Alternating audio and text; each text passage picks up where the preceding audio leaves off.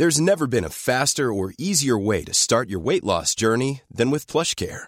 PlushCare accepts most insurance plans and gives you online access to board-certified physicians who can prescribe FDA-approved weight loss medications like Wigovi and Zepbound for those who qualify. Take charge of your health and speak with a board-certified physician about a weight loss plan that's right for you.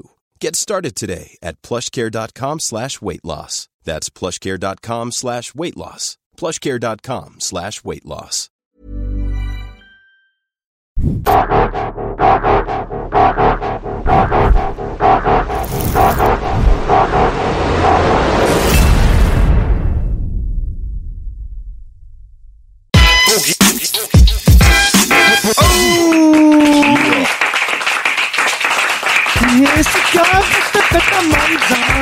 Ich bin mit euch und das wird ein guter Tag. Tschüss. War das der Eunuchen die, die Michael Hommage hat nicht geklappt. Nein. passiert? Ah. Willkommen in der Hölle im Real Talk. Ja. Oh, ich war ein Arzt äh, mit drei Kripo-Verhandlern vor der Tür, als, als mir immer, als mit drei Kripo-Verhandlern vor der Tür, als ich immer noch die Päckchen putsch. Jetzt bin ich ein Arzt mit Hexenschuss und gerade zieht's auch. Deswegen ist das Intro leicht verkackt. Trotzdem herzlich willkommen, Ben Bugatti am Start. Meine rechte Seite, Master Belasch. Master Belasch. Du warst gerade live dabei. Ein Belasch sagt, ein kleines Klatschen reicht. Ein kleines Niesen manchmal auch. Und schon ist der Hexenschuss Ja. ein So, wir haben es Hexenschuss. nicht mitbekommen gerade, wir haben einen geraucht und auf einmal Nies Boogie und auf einmal, ah, ah, ah. Ich hoffe, dir geht's gleich besser, Digga. Ey, du brauchst dich jetzt auch gar nicht schlecht fühlen. Wie gesagt, Daniel Cormier, ehemaliger UFC-Champion, hat einfach Bandscheibenvorfall bekommen, nachdem er genießt hat. Also passiert den Besten von uns. Ja? Noch böser. Mein alter bester Freund Osama hat sich mal beim Abwasch die Rippe angebrochen. Wie geht das denn? Irgendwie ist sie ziemlich groß und wohl beim Abwasch die Rippe angebrochen. Du brichst ja auch ständig die Rippe, das passt schon ganz gut. Ben Bugatti am Start, willkommen, geht, Bruder. Was geht? Dankeschön. Wie war die Fahrt?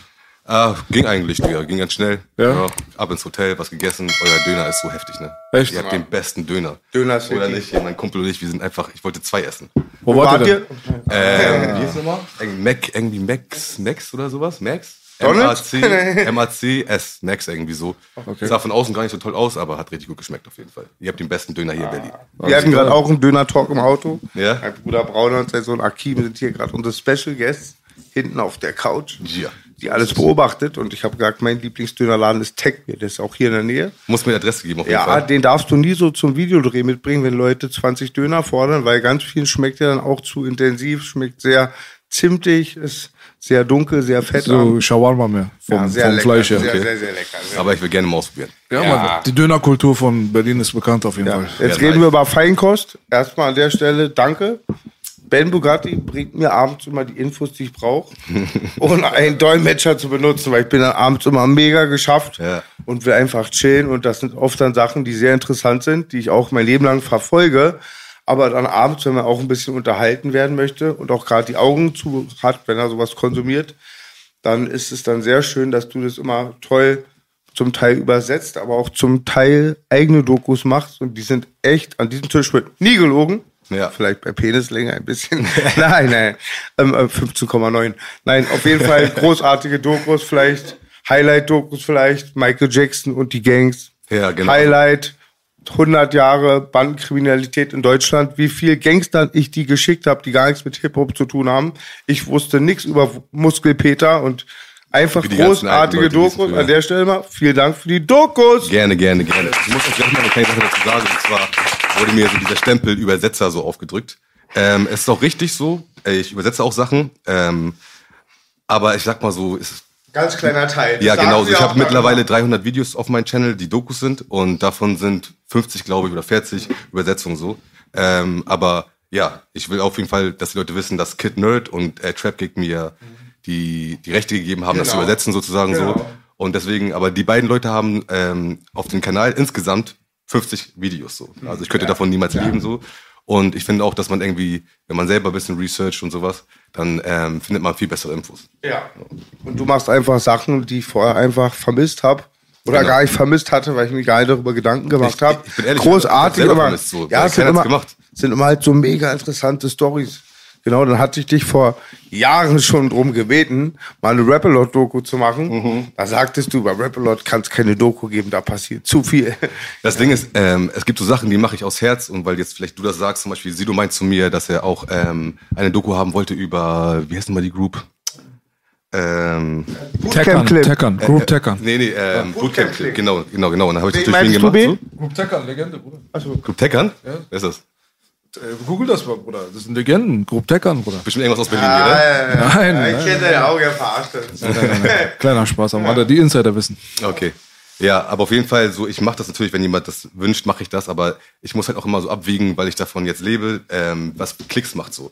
Und das nervt mich manchmal ein bisschen so, deswegen versuche ich immer so im Monat vier Sachen, die vom Herzen kommen und vier Sachen, wo ich ungefähr so denke oder acht Sachen, die ähm, Klicks generieren können, so, weißt du? Das ist halt auch immer langsam wird, also am Anfang konnte ich sehr frei alles machen, aber jetzt muss ich halt auch leider ein bisschen gucken, Was sind denn die Klickmagneten auf dem Kanal? ähm, also, wenn man guckt, was die meistgeklickten Sachen sind, sind es immer noch so Shook Knight, ähm, Tupac und sowas, aber mittlerweile sind die deutschen Sachen, gehen durch, voll durch die Decke. Ich bin das erste Mal in den Trends gewesen mit ähm, Frankfurter Bahnhofsviertel, Doku so. Und ja, jetzt versuche ich auch so Sachen zu finden, wo man einfach auch gar keine Infos hat. Ich habe jetzt gestern eine Doku über Timberland rausgehauen. Ja, Ähm, gucke ich mir heute Abend an. musste auch dir unbedingt geben, weil ich wusste selber nicht, was für ein Leben er geführt hat. Er hat zum Beispiel jemanden auf dem Gewissen, wurde angeschossen und so, obwohl er nie ein Gangster war. Also ein sehr schicksalreiches Leben. Und deswegen, ja, muss, also, Wie er hat jemand auf dem Gewissen. Ja. Timberland ist einfach ein Mörder, oder was? also. Ich weiß das, die Geschichte kenne ich, ganz kurz zu mich erzählen. Guck mal, er ist doch der Er- Gastbruder. Ja, Nein, nein, nein, nur dann vergesst nicht, er hat Pimperland erschossen. Weil die ganzen Ideen hatte ja Pimperland und die hat er abgekriegt. Nein, also irgendwie. es hört sich jetzt so an, das ist auch extra, damit die Leute sich angucken, aber eigentlich war es so, er hat ähm, sich bei seinem ersten Hype, den er hatte, ich glaube 98 oder Anfang 2000 oder sowas, hat er sich ein Auto gekauft und ist halt von der Farbe mit einer Freundin äh, irgendwie geglitten und ist gegen einen Baum gerast. Er hat noch schwer verletzt überlebt, aber die Frau neben ihn halt nicht. Ach so, sowas. Ja, Genau, okay. deswegen ein Mensch Okay, auf Also dem kein Gewissen. Gangshit. oder. Nein, nein, nein, auch wo er angeschossen wurde, war halt ein Überfall. Er wurde überfallen und wurde angeschossen. Deswegen meine ich, er wurde angeschossen und hat einen Mensch auf dem Gewissen, obwohl er nicht mal ein Gangleben hatte oder irgendwie ein Gangster war oder so. Hast du die ganze Alia-Sache mal durchleuchtet? Ja, habe ich auch. Hast du da ein Video von? Ja, habe ich auch gemacht. Alia auch für mich äh, so eine Herzensangelegenheit. Ja. Äh, Sag mal zwei, drei wichtige Punkte. ja, bei Alia, das wichtige Punkt ist R. Kelly auf jeden Fall. Ne? So, sie war sehr jung und R. Kelly hat dafür gesorgt, dass sie halt Hits kriegt und sie haben auch gleich eine Beziehung gehabt. So, ähm, R. Kelly-Doku, ich bin ganz überlegen, ob ich es machen soll oder nicht. Mach mal, mach mal.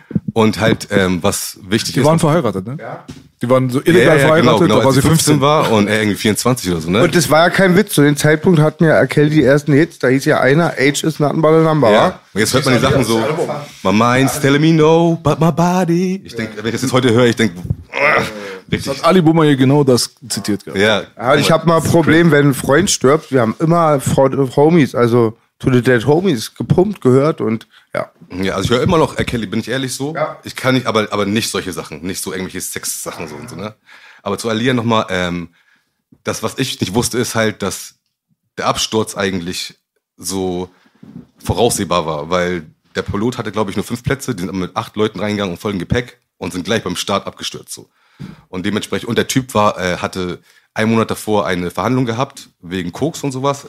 Er wurde irgendwie hochgenommen und eigentlich. Der Pilot, Genau. oder was? Ja. Und ähm, eigentlich durfte er gar nicht mehr fliegen. Konsum oder Handel? Konsum. Ah, Konsum. Und deswegen durfte er nicht mehr fliegen, aber die ganzen Behörden mussten halt Arbeit machen, bevor es überhaupt bis zu der Fluggesellschaft kam und er ist einfach geflogen. Von wo sind die, von Und- wo bis und- wo sind die geflogen damals? Ähm, von, ich glaube, von irgendeiner Insel. Die haben irgendwie, lass mich nicht lügen, auf irgendeiner Insel. Bahamas, glaube ich. Bestimmt kann gut, ja, kann gut sein.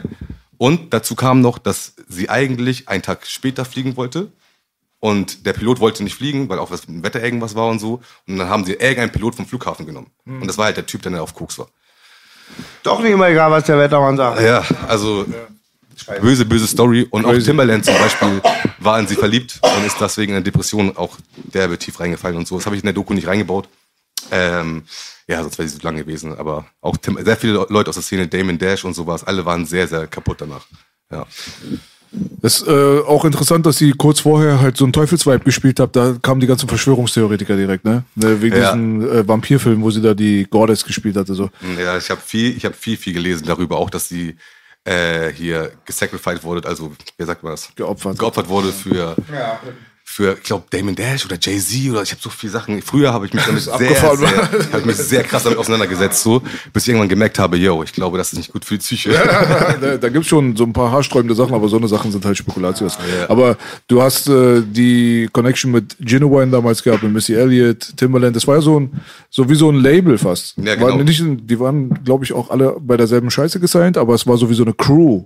Und die haben echt spektakuläre Sachen rausgebracht, fand ich. Ich fand die ersten Alia-Sachen und dann die Timberland-Produktion, das erste Missy Elliott-Album, Ja. Genuines äh, Debüts und so weiter, das waren alles äh, Standouts. Die haben sich einfach anders angehört als der Ja, Rest. super duper Fly von Ellie. Äh, mich Elliott zum Beispiel, was, was ist das für ein Album? Kannst du bis heute hören und denkst, Das was ist das für eine Beat so? Genau. Timberlands beste Zeit, finde ich persönlich so. Da war so der, die Zeit, wo Timberland sich als der Produzent etabliert hat, der wirklich Wiedererkennungsmerkmal Mhm. gehabt hat, im Gegensatz zu allen, die hier in Deutschland zurzeit Musik machen. Du kannst niemals mehr heutzutage die Modus Mio Playlist anmachen und sagen, das hat der und der produziert. Ich sag dir ehrlich, äh, ich bin der Meinung, dass sich das ändern wird mit diesem Mo- Modus Mios und alles so, weil ähm, gerade solche Dokumentationen, die ich jetzt mache, machen das Mindset ja von den Youngsters, die jetzt kommen, auch anders. So, ich habe ein bisschen Angst, dass jetzt das äh, so wird, dass die jetzt Drill alle feiern und sagen, oh shit, das ist, ich muss auch jemand abstechen, damit ich irgendwie so Fame kriege und sowas. Davor habe ich ein bisschen Angst, dass es in Deutschland passieren könnte. Echt? Sowas äh, befürchtest du?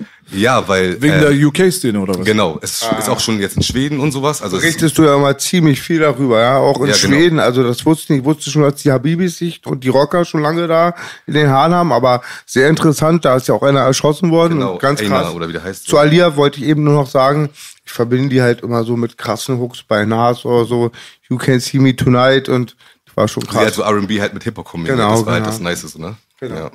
Also für die Leute, die sich mit ihrer Mucke nicht so sehr auskennen, ich kann ein paar Tipps verteilen. Auf jeden Fall, zieht euch auf jeden Fall Hard Like Fire, das Video rein. Das ist so, für mich hat Alia da nochmal ein Step äh, höher geschafft. Und sowas wie We Need a Resolution und so weiter, das sind alles so Ja. richtig krasse Sachen einfach so. Ne? Also so, weißt du, es gibt ja, ähm, wie hieß der ganz, der, ihr größter Hit mit Timberland? Missing You? Nee, Are You That Somebody?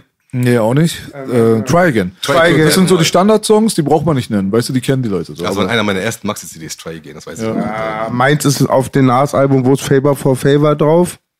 Favor for Nostradamus, Baby? Das weiß ich nicht mehr. Favor for Favor. Album von denen, sag ich mal. Krasser Song. Ist den 98er Album vom Nas mit. Ihr müsst mir Oh. sowieso ein paar so mal äh, Songtipps geben von früher, so, weil ich bin natürlich, also ich bin 88er Jahrgang und bin so eher 2000er Hip-Hop, so, und bin die 90er Jahre gerade seit, ja, ein Jahrzehnt nach, am Nachholen, aber es gibt ein paar Sachen, da habe ich noch nie reingehört, so, bin ich ehrlich. oh. Ja, es gibt ein paar Klassiker, das muss Stillmatic zum Beispiel, Illmatic und sowas habe ich erst vor ein paar Jahren nachgeholt, weil mir das zu lyrisch war. Was, was war besser? Ich still. Still, wa? Das Ja. ist lustig, dass die Leute, die äh, damals zur Illmatic-Zeit das Ding nicht gekannt haben, zu Stillmatic tendieren. Ja, also ich, im Nachhinein, ich glaube, das ist anders gealtert. Ich glaube, die Leute, die die Illmatic gehört haben und in der Zeit dabei waren, der Impact, ich glaube, der war schon heftig. So. Genau das ist es. Ich finde auch bei Nas merkt man voll, er ist voll geprägt von einem meiner Lieblingsrapper auch. Ich mag die ganzen von Queensbridge, Capone, Noriega und so. Die stammen alle so ein bisschen von Tragedy Gaddafi ab. Das sagen die auch alle. Und ähm, der macht, hat ganz viel Einfluss gehabt. Da hatte schon das Album Intelligent Hoodlum. 91 oder so großartig. Ey, Genau weil, sowas meine Weil ich. ich kann dir muss auch, ich bei diesem Thema, da weiß ich eine Menge, gibt es ganz viele Gruppen auch, wo ich an dich gedacht habe. Ich höre zurzeit wieder sehr viel Lifers Group. Sagt dir Lifers Group was? Gar nichts. Bela Stier? Das war eine Gruppe. Ei- 91 kam das Album. Die saßen alle auf dem Todestrakt in Amerika. Alle über 20 Jahre oder für einen elektrischen, also lebenslänglich oder elektrischer Stuhl. Und die haben so Lieder gehabt, check das mal wirklich. Short Life of a Gangster oder Belly of the Beast. Und die haben halt immer gesagt, die, die haben immer NWA halt mies gefrontet, put down the water gun und haben halt immer halt gesagt, dass sie nicht damit leben können, dass ein Zuschauer diesen Lebensstil glorifiziert, präsentiert bekommt und damit auch diese Das- Wege also, ein, also eigentlich vom. Ding her, das haben die, äh, Ganz krass. die gegessen, weil die nicht ja. echt von der Straße sind. Kann ich da mal ein Thema aufmachen? Weil das Ding ist hier. ist Aber ja- lass uns nicht dieses Drill UK-Ding vergessen. Lass uns da gleich nochmal zurückkommen. Okay, aber ich wollte noch mal sagen, so hier in die, ist die Debatte ja immer Realness, wer lässt sich Texte schreiben und so. Und der erste Gangster-Rapper, der richtig kommerz durch die Decke gegangen ist, ist ja Easy. eigentlich Easy gewesen, der eigentlich nie so wirklich seine Texte geschrieben hat. Warum wird er dann so mäßig trotzdem... Ice-T, eher, oder? Oder Ice-T hat seinen Text nicht geschrieben? Nee, Ice-T war so der, der Erste. Nee, ich meine, der so Vor- richtig vor durch die Easy. Decke gegangen ist. Der so Bela, die Info- Ice-T war schon. Six in the Morning und so war schon. War Die schon Info heftig. hatte ich Six in the nie. Morning ist ja auch, ähm, die, also dieses, ähm, Six in the Morning war auch, hat ja überhaupt, äh, Auf dem Ryan Pace Album von 86. Easy's erstes Lied inspiriert. Das, also das kann schon sein, aber ich meine so, das war ja weltweit. War Ice-T auch weltweit? Ice-T weltweit. Äh, Ja, aber äh, das wurde schon mit jedem Jahr immer heftiger. Genau. Also das ist schon richtig, was du da sagst, weil äh, Six in the Morning 86, glaube ich. Ja, ich weiß es, 86 beim Ryan Pace Und Album war das 89 Debüt, also 86 war das Debütalbum, Ryan Pace, dann gab es 88 das Power-Album, dann folgte OG und alles. Aber war 88 müsste dann Easys äh, erstes Single. Genau, ist richtig. Zwei Jahre in der Zeit war viel. Das war eine Menge. Ja, ja, ich weiß. Aber die ersten Singles von Easy waren auch schon bei den NWA and the Posse Album von 88 drauf. da Genau, war ja ja. schon Boys in the Hood drauf. Aber er aber Belasch hat gerade was gesagt, was mich mega interessiert. Er singt jetzt gar nicht im Ansehen, aber woher weißt du es mit Ice-T und Ghostwriter? Nein, ich habe gesagt, Ice-T war der äh, erste Gangster-Rap, der richtig. Ach, Entschuldigung, Also ich man- bin von Ghostwriter wenn man, ausgegangen. wenn man genau. richtig guckt jetzt von der Geschichte her, war der erste Schoolie D. Ja, der genau. hat 84 Ja. Gangster Boogie so äh, äh, released und das ist auch so eine Anekdote, die ich eigentlich so cool finde. Das ist der erste Gangster-Rapper so vom Dinger gewesen und er war auch gleich ein Gangmitglied. Das heißt, die Geburt von Gangster-Rap ist gleich mit Gangs verknüpft gewesen, so. Was in Deutschland zum Beispiel gar nicht der Fall war. Der Song, mit dem er bekannt geworden ist, war ja nach, seinem, nach seiner Gang. Genau, betitelt. PSK, äh, Parkside Killers. Also Easy mit der Single ist auf jeden Fall durch die Decke gegangen, NWA ist durch die Decke gegangen und ich würde auch behaupten, dass du da recht hast, die haben auf jeden Fall den Erfolg von vorhergegangenen Leuten wie Ice-T und so weiter nochmal in den Schatten gestellt. Und das Ghostwriting-Ding, worauf du hinaus wolltest, Genau, das war's. Das das ist halt so eine Sache, die in Amerika damals aber auch nicht so wirklich kommuniziert wurde, muss man dazu sagen. Es gab ja auch kein Internet und äh, die Musikindustrie die war so jung und frisch. Es war einfach nicht das Thema. Ja. Das, das hast du gut gesagt. Daran habe ich gar nicht gedacht. Das, das ist, glaube ich, auch die Lösung. Und vielleicht auch im Nachhinein, wo es nämlich dann Internet kam und sowas, da war ja Easy schon weg. ja. genau. Man hat es ja bei Still Dre sogar äh, damals nicht gewusst, dass Jay-Z das geschrieben hat. Das Ich- wurde auch war- nicht kommuniziert. Aber das war, glaube ich, fünf, sechs Jahre später schon bekannt. Also als ich mich mit dem Song auseinandergesetzt Genau. habe, also, aber okay, da war Ghostwriting, aber der Song Still Dre ist trotzdem einer der besten, oder Ja, nicht? es Das geht ist ja auch das immer. Das, wie, dieses wie man, Ghostwriting-Thema, weil es in Deutschland immer so, du hast einen Ghostwriter, dann, obwohl einer der besten Gangster-Rapper einen Ghostwriter hatte, so. Ja, die Philosophie hier in Deutschland ist ein bisschen anders natürlich, weil auch viele Leute. Äh, man hat sich so dieses Real, Realness-Ding eher in den 2005ern an den Kopf gehauen. Weißt du so? Das war so eher so die Agro-Berlin-Ära und so. Weil da halt die ersten äh, Gangster-Raps aus Deutschland dann quasi dann auch veröffentlicht wurden oder berühmt gemacht wurden.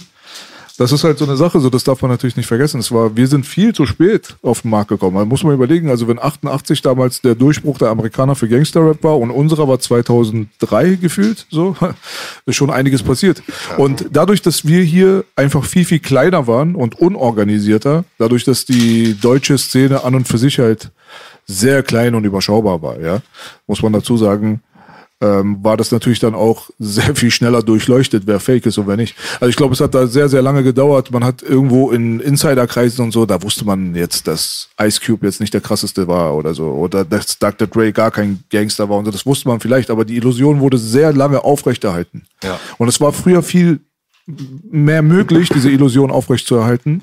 Dadurch, dass das Internet halt nicht existiert hat und dadurch, dass Amerika so ein riesengroßer Motherfucker-Markt einfach war. Ja. Aber wenn jetzt hier Bushido jetzt irgendwie rausgekommen ist, wir haben sofort gewusst, der ist mit Sicherheit kein Gangster. Schon Ja. direkt nach dem ersten Tape. Aber das wussten die Amis ja trotzdem auch in der Zeit so. Die konnten halt nicht kommunizieren mit, also konnten sich halt nicht sagen in, in öffentlich so. Aber ich denke mal, in L.A. war klar, dass Dre kein Gangster-Typ war. Klar, so, und ne? da, der hat ja sozusagen da auch ein bisschen bei Dre ist ja als Beispiel, der hat ja einen Charakter gefaked, so leicht, er war nicht der krasse Gangster. Wiederum, es gab ja zwei meiner Lieblingsrapper, hatten nur Songwriter, habe ich später rausgefunden, das waren Easy Motherfucking E und Bushwick Motherfucking Bill. Und da ist halt dieser Punkt, das waren halt, wie B halt immer sagt, das schöne Wort, ich habe es zuerst von ihm gehört, ein Charakter halt. Genau, und ich finde es auch im Nachhinein überhaupt nichts Schlimmes. Da gibt es auch so Ghostwriter-Stories. Die stärkste Rapperin, die wir haben, ist Remy Ma für mich, vom Pan damals. Und die hat zuerst mit Riesenstolz vom Pan die Texte geschrieben bekommen. Später hat sie selber gemacht. Die Leute Genauso wissen, wir haben schon ganz oft hier durchgegangen, bei dem Matthias Crime Projekt ist- ist so viel eingeflossen von B. Ab dem 100% Album war ja auch ganz viel Lyrics involviert. Viel, und Ich muss das immer wieder korrigieren, damit die Leute das nicht falsch verstehen. Ich habe noch nie irgendwas geschrieben für den. Nein, aber geholfen, geholfen. Ghostwriting, Bruder, ist eine Nein. andere Nummer. Ghostwriting, Geholfen. jetzt mal für die Leute, die sich nicht auskennen, Ghostwriting bedeutet, dass du einen kompletten Song einfach vorgesetzt bekommst und dann gehst du in die Kabine und rappst es einfach nach. Du kriegst eine Ghostspur, jemand geht halt in die Kabine rein und rappt dir das halt ein und dann kannst du dir das halt die ganze Zeit reinziehen, kriegst den Text, dann gehst du rein. Deswegen klingen halt Bushido seine Sachen auch abgelesen. Ja. Also die Leute, die sich mit Rap auskennen und dafür musst du wirklich ein Rap-Ohr haben. Der normale Konsument hört das, hört die feinen Details nicht. Das ist so, als wenn du Kampfsport guckst. Für zwei Leute sieht's aus, als wenn zwei Atzen auf dem Boden kuscheln, aber für den, der andere sieht jede technische Finesse, wie der den Fuß benutzt, um das Bein zu lösen und so. Das sieht ein normaler Mensch nicht, außer er ist geschult. Und wenn du ein geschultes Ohr hast für Rap, dann hast du halt immer rausgehört, dass Bushidos Raps zum großen Teil einfach irgendwie abgelesen sein müssen. So, man hört das richtig, dass der, dass, dass der liest, dass er es abliest. Ja. So. Er hat das halt alles wieder gut gemacht mit seiner Stimme, glaube ich, ne? Dieses, dieses, die Atmosphäre, die er geschafft hat. Also ich, ich, ich bin ehrlich so, ähm, Bushido habe ich nie so verstanden. So, ich weiß es ehrlich, ehrlich, ohne Kack jetzt. So, meine ganzen Jungs haben das gehört und richtig gepumpt. Und ich kann sogar bestimmt paar Sachen sogar auswendig, weil die so oft das neben mir gehört haben. Aber ich habe das nie verstanden so. Aber ich glaube, es kommt auch viel wegen, weil er so halt auch dafür gesorgt hat, dass der Hintergrund halt Klar, und ein Riesenteil hat auch geflasht, der halt nicht so sehr in der Ami-Materie drin war. Es war die neue Generation und ich denke, für einen, der halt schon amerikanische Gangster-Rapper kannte, Genau. hat es dann auch nicht so geflasht. Aber Genau, für jemand, genau der so die. Materie neu kannte und dann halt nur Blumentopf und die Ich alle mein, kannte, war das, oh, Hier kam und da war ja, gerade raus so ich hab's und ja, drüben 50 Cent. ich hab's ja, ich war live da, ich war live dabei bin, wo gerade wie das alles passiert ist und kam mit meinem Bruder Erdogan Abi zum ersten Bushido-Video auf einmal am Palast. Wir dachten, wir fahren nach Marienfelde. Aber genau das und da war ja ganz viel auch dieses Schocken bei Agro. Weißt du ja selber, wie Zeit war der. Yeah. Er war der böse Araber vom Palast und viel mit Imagen, wie B sagt, der Charakter halt. Interessant und äh, intelligent. Gutes Marketing, Business, Geld. Das alles so hat sehr gut gestimmt bei Agro Berlin. Aber ich muss auch dazu sagen, Bushido ist einfach auch ein guter Rapper. Also so, er ist kein guter Schreiber. Rappen? Wie meinst du das? Einfach so als so, wenn du ihn so hörst, er hat halt eine gewisse Aura, so Ja, seine, eine stimmliche Aura. umgehen, weißt du, ja. was ich meine? So, also so, guck mal, deine Dings hier Ghostwriter zum Beispiel. Er hat ja über die Jahre hat er viele Ghostwriter gehabt. Ob das die Jungs jetzt irgendwie aus Österreich, habe ich gehört, äh, um Chakusa und so weiter haben eine Zeit lang da dran mit rumgedoktert.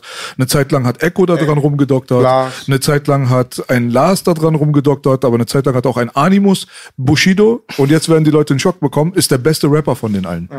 Für mich persönlich. Wenn ich einfach nur jetzt die Stimme höre und ich weiß überhaupt nichts. Und ich höre mir Animus an, ich höre mir Lars an, ich höre mir Echo an, ich sag Bushido ist der beste Rapper von Ja, weil er diese Aura kreieren kann. Das ist das Ding und warum auch so viele Leute immer noch an ihn hängen. Das ist das Ding. So, Glaube ich. Aber ich habe ich hab Berliner Rap anders kennengelernt. Ganz, ganz, ganz anders. Ich habe, ich weiß noch ganz genau, das war 2002 oder sowas. Ich war noch voll jung. Und ähm, da hat irgendjemand eine gebrannte CD gebracht und da stand dick und fett, also was ist irgendjemand, eine Lady, bums mich dann nur drauf. und ich denk, what? Die Olle kam zu dir mit der CD. Ja, ja, genau. Beste Leben. Über den Abend möchte ich jetzt aber nicht reden on, on cam so. Aber dann habe ich es reingepackt und das war ein, anscheinend ein Album oder sowas, wo Lied 17 dann der Song war. Und dann habe ich so gehört und ich denke, Alter, was rappen die? What the fuck? Und kam, war auch der Song von Beteil Wie alt warst du eigentlich? Ich weiß ja ganz viel über dich, 14. Benny, aber was für ein Baujahr bist du eigentlich? 88, also 14, 88, also 10 Jahre. Wie alt warst du da bitte, mit, als Bums mich kam? Äh, 14. 14. Ja, ja. So, also ich glaube, also ich, ist 2002 gewesen, oder? Ja, hab ich auch. Ja, so 14, Ja, ja, 15 ja, und das war so, ich habe nicht mal selber Deutsch gerappt und ich habe vielleicht was gehört von Sammy Deluxe oder KKS halt so, das war mein erster deutscher Rap-Song, den ich so ähm, nachgerappt habe, war LMS. So. Aber die waren ja auch schon explicit so. Ja, genau, und da war ich auch noch jünger, aber das war so, als ich das gehört habe, dachte ich, was ist das, Alter? Das war, und die haben auch so, die Beats waren auch voll so, als wenn die auf Playstation gemacht wurden. Wurden sie auch. Ja, später kam raus, das ist Alien, weißt du? Applaus für Aber das, die Kreativität dahinter, das habe ich echt gefeiert. Aber krass war auch bei Be Tight das Cover alleine, wo sie mit Schuhcreme angemalt haben, habe ich, das hab ich doch als Ey, Poster. stell dir mal vor, heute würde das jemand machen. Stell dir mal vor, heute würde das jemand machen. In der Vogue-Kultur. Oh my goodness, ey. Diese Woke-Ding feiere ich auch gar Ey, nicht. Digga, ich würde, also wirklich, genauso wie du sagst, man heutzutage wirklich, man, ey, wenn man sowas bringt, ich weiß es nicht. Ich erstmal Props an die Forbidden Crew, die haben letztens so ein Video am, am Ostkreuz gedreht und das war Bassbox, so von der Mentalität, aber wenn man die Lyrics glaube ich, ablässt. Also bei Bassbox würde heute, glaube ich, nach zwei Stunden Blendgranate reinfliegen, wäre der Startschutz da. Ey, unfassbar. Genauso mit Desodog. Desodog ist so eine Story, die ich gerne machen möchte, aber es, alle sagen zu mir, fass das nicht an, das Thema. Ich bin viel mit äh, seinem Bruder auch und der Familie. Wenn du da mal Infos hast, richtig von der Quelle. Ja, also ich weiß, wie gesagt, mal gucken, wenn ich ein bisschen etablierter bin. So, ich habe ja ist alles voll frisch, noch zwei Jahre bin ich erst dabei. Ich würde dich da gar nicht allzu klein sehen. Also ich finde von denen, von den Genre, was du machst, bist du eigentlich da schon einer der Big Dogs. Und ich guckte, wie viele Follower hat dein Kanal? Äh, 185.000 jetzt. Das ist aber Bombe. Ja, aber das Ding ist, ähm, Das ist mehr als wir haben. ja, aber, aber der Unterschied ist, dass halt die Leute echt einschalten wegen euch als Person. Die wollen euch sehen, ihr habt eure soliden Klicks. Ich habe auch meine soliden Klicks, aber es geht eher darum, dass ich ein Produkt gerade den Start bringe. Deswegen komme ich auch zu Interviews jetzt und so, weil ab nächstes Jahr möchte ich auch mich ein bisschen vor die Kamera mehr zeigen.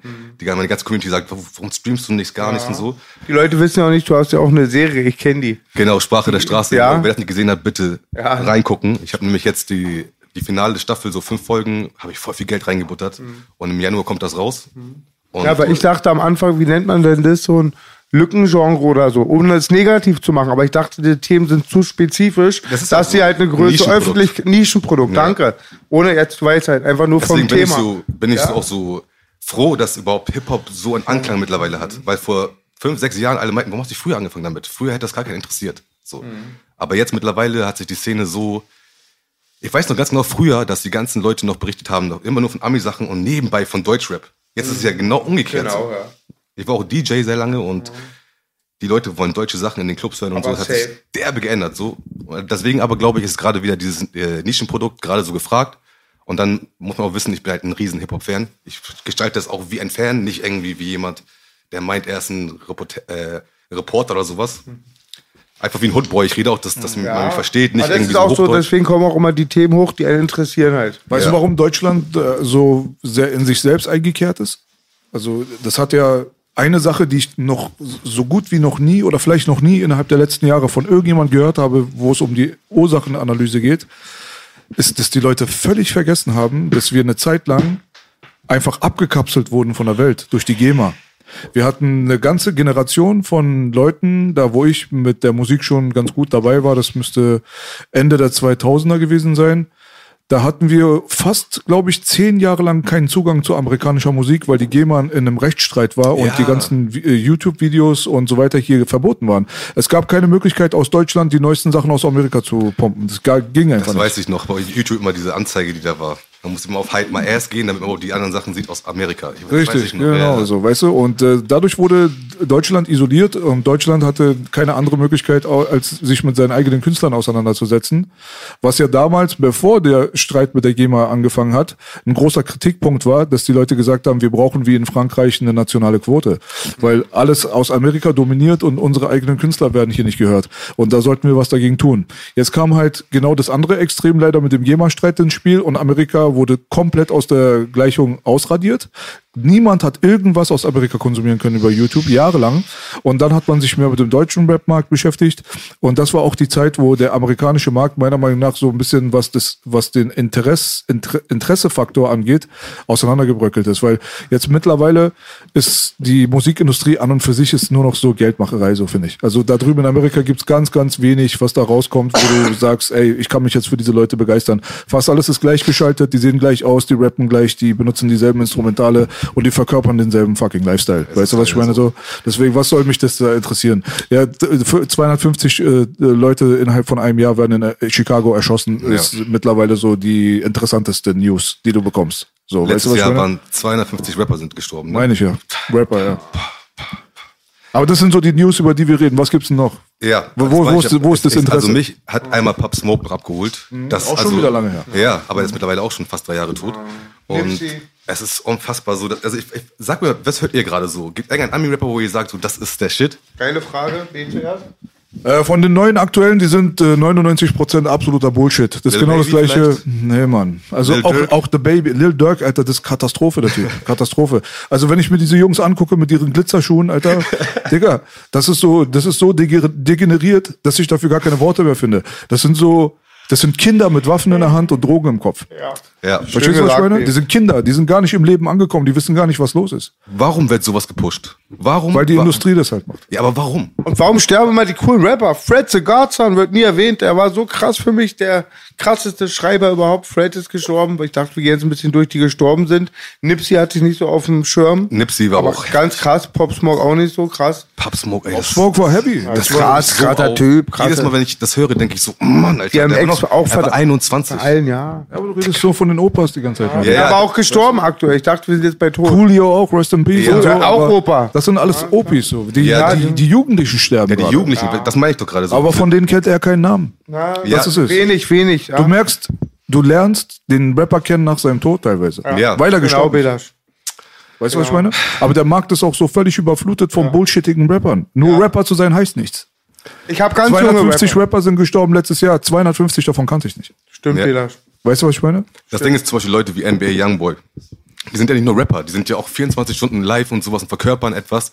Das so, also ich habe das Gefühl, die Leute sind nicht mehr so an, die, an der Musik interessiert, sondern an den Menschen auch. Ganz krass, so du musst am besten 24 Stunden streamen, am besten jede Woche was raushauen und so. Und ich, ich komme aus der Generation, wo das eigentlich genau das Gegenteil war. Weißt du mal, du hast so eine DVD gekauft, die war für dich heilig, Alter. Ja, genau. So weißt du, die Up in Smoke Tour, diese Kassette, die Videokassette.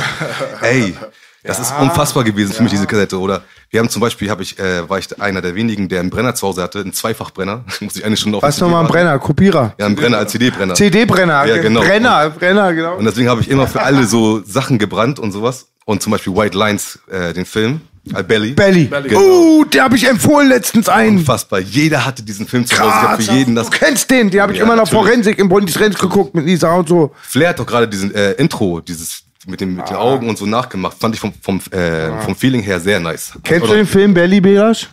Da kennst du, ne? Toll. Ach, toll. der Film an sich ist gar nicht so geil, aber allein schon so, so, die Geschichte ist nicht gut als Die Film Geschichte gemacht. finde ich toll. Also der Typ, ich glaube, ähm, ich finde, ich- also der Typ, der das gemacht hat, den Name, ich will nicht den falschen Namen sagen, ist auch ein berühmter Typ, der ist eigentlich ein Musikvideoproduzent gewesen. Deswegen ist das Ganze so wie ein Musikvideo. Ja, bei Dogs for Life ist ja auch viel aus. Ja, genau. Das ist jetzt nicht der geilste Film so im, im Vergleich mit äh, denen, die auf IMDb 8,5 haben. Aber, Genau, aber so trotzdem für diese. Gangster-Rap-Szene, wir haben ja damals auch nicht viel Auswahl gehabt, muss man dazu Ja, sagen. Es gab ja so eine Handvoll. einfach so gerockt. Ganz so. krasser Film.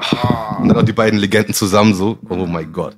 War schon krass auf jeden Fall. Das er erste Mal Sean Paul gehört in meinem Leben. Ja, genau. Das erste Mal. Ja, ich hab. Here Comes the Boom. Äh, DMX Stimmt. und Sean Paul, das Stimmt. war der Soundtrack von dem Film. Stimmt, stimmt, stimmt. Irgendwie erinnert mich der Film an die Geschichte auch von Jacker. Der ist ja dann auch nach Jamaika wohl geflogen, laut der Mythe. Habt ihr Jacker verfolgt auch? Gestorben ist Jacker als einer der krassesten Rapper. Unser Freund Inan Abi, Big Case, der OG, der hat mir damals Jacker, als er noch immer mit seinem Bentley durch die Straßen gefahren ist hier in Berlin, ähm, hat der Triple OG ähm, Inan mir immer Jacker gezeigt. Jacker ist von dem Umfeld, dann kam raus Joe, Joe Blow, Burner, Jay Burner. Stallion und so. Und Jacker ist halt der, der das alle, die alles Game gebracht hat. Der sagt so tolle Sachen. Ein Gangster will immer, dass alle ihn lieben. Und ist ein ganz stabiler Typ. Macht sehr viel auch noch die Mucke, ist neuere Zeit. Was Belasch auch sagte, die Musik hat keine Seele mehr. Ja. Da geht es ganz viel noch um Aussage, um Werte und Jacker ist auch gestorben, sind viele gestorben. Das ist crazy. Du, die ganzen Rapper, die du kennst, ich kenne die gar nicht. Ja, ich kenn Hab ganz viele. Viel vor. Du musst doch viel lesen. Also die äh, Sachen, die am meisten Einfluss gehabt haben, glaube ich, waren schon Boys in the Hood, Menace to Menace Society, äh, Blood in Blood Out. Ja. Und dann gab's noch äh, natürlich die Tupac-Filme Juice. Ein bisschen Above the Rim. Ich, ich denke mal, Above the Rim hat mehr, ähm, hat mehr eine interessantere Connection. Dazu kommen wir bestimmt später nochmal zum Tupac-Mord, weil da ja die Connection da mit Haitian Jack entstanden ist. Da hat Ja, er ihn ja. kennengelernt. Poetic Justice. Was mit Colors bei euch? Colors, absolut, absolut. Und War der entscheidende Film für die Berliner Gangster, Gangster. ja, Genau. Der entscheidende Film. Was Hamburg mir- genau das Gleiche. Was mir immer ein bisschen fehlt, Bela sagte safe für die ganze Entwicklung, hier Gängeentwicklung und so, die ganzen Filme hat er alle genannt. Aber ich würde sagen, für die Hip-Hop, Rap, Entwicklung, für die Basis, waren Filme auch wie Beat Street und Crush und Crush Groove und auch sehr relevant. Die werden immer nicht genannt. das 80er Jahre, Das oder? sind diese 80er Ja, Jahre andere. Hip-Hop-Filme. Ich würde sagen, da wird ja eine Generation, im Prinzip Bela und ich, aber die meisten Hip-Hopper, die ich kannte, haben Inspiration aus Crush Groove und Beat Street bekommen. Muss ehrlich gestehen, ich habe das nicht gesehen. Das ist so. Das sind so Filme, die du dir heutzutage auch nicht mehr geben kannst, muss das ist man nämlich dazu das Ding. Ich habe versucht schon, so bei Wenn du Break-In guckst, guck dir Break-In an, zum Beispiel Break-In, da, das ist der, da merkst du, wie sich die Entwicklung von Hip-Hop verschoben hat, weil da siehst du ja Young Also Ice-T hat ja das erste Mal 1983 das erste Mal was rausgebracht und das ist ja, er war so, so ein Goofy-Rapper so. Das hatte mit Gangster überhaupt nichts zu tun. Und bei Beats, bei Break-In 1, da siehst du ihn auf der Bühne, wie er so die Crowd animiert und er läuft rum und er sieht völlig scheiße aus. Aber er hat sich inspirieren lassen von den, von den, von den ganzen. Das ist Filmen. großartig, dass B das anspricht. Das Thema hat, das war das, was ich vorhin vergessen hatte. Das war gerade Gott. Ich wollte sagen, Ice-T hat vorher schon von 83 auf 84 bis 86 Goofy-Musik, Breakdance, Hip-Hop-Musik gemacht. Und laut der Mythe, auch laut seiner Biografie, sind die OGs zu ihm gekommen, haben gesagt, du bist so intelligent, Mach nicht diesen Goofy-Scheiß, sag den kleinen Leuten auf der Straße, wie es läuft. Cool, jetzt haben wir das auch noch ergänzt. Es gab die LA äh, Hip-Hop-Szene, war am Anfang sehr Elektromusik orientiert. Das war so The World Class Wrecking Crew und so. Die Yeah. hatten so Glitzer-Outfits an und so Scheiß. Das hat ja dann Easy E in seinem Diss damals gegen Dr. Dre hatte das ja auch im äh, Albumcover von It's On von dem Album. Aber das ne? war halt das Swag früher, ne? Was soll man machen? Alle Wie liefen hieß so das berühmteste Lied B? If you wanna make music, you gotta turn off the light. Was auch Master P für Ice Cream Man genommen hat. Das ist von World Records Crew kannte ich nur ein Lied. Ähm, turn off the light. I'm, I'm Dr. Dre. Diese, diese ganzen So, am- 80er Sachen und so, ja. ich bin da so raus, das ist mir so dieses Boom-Bappige, das ist mir nicht so meins.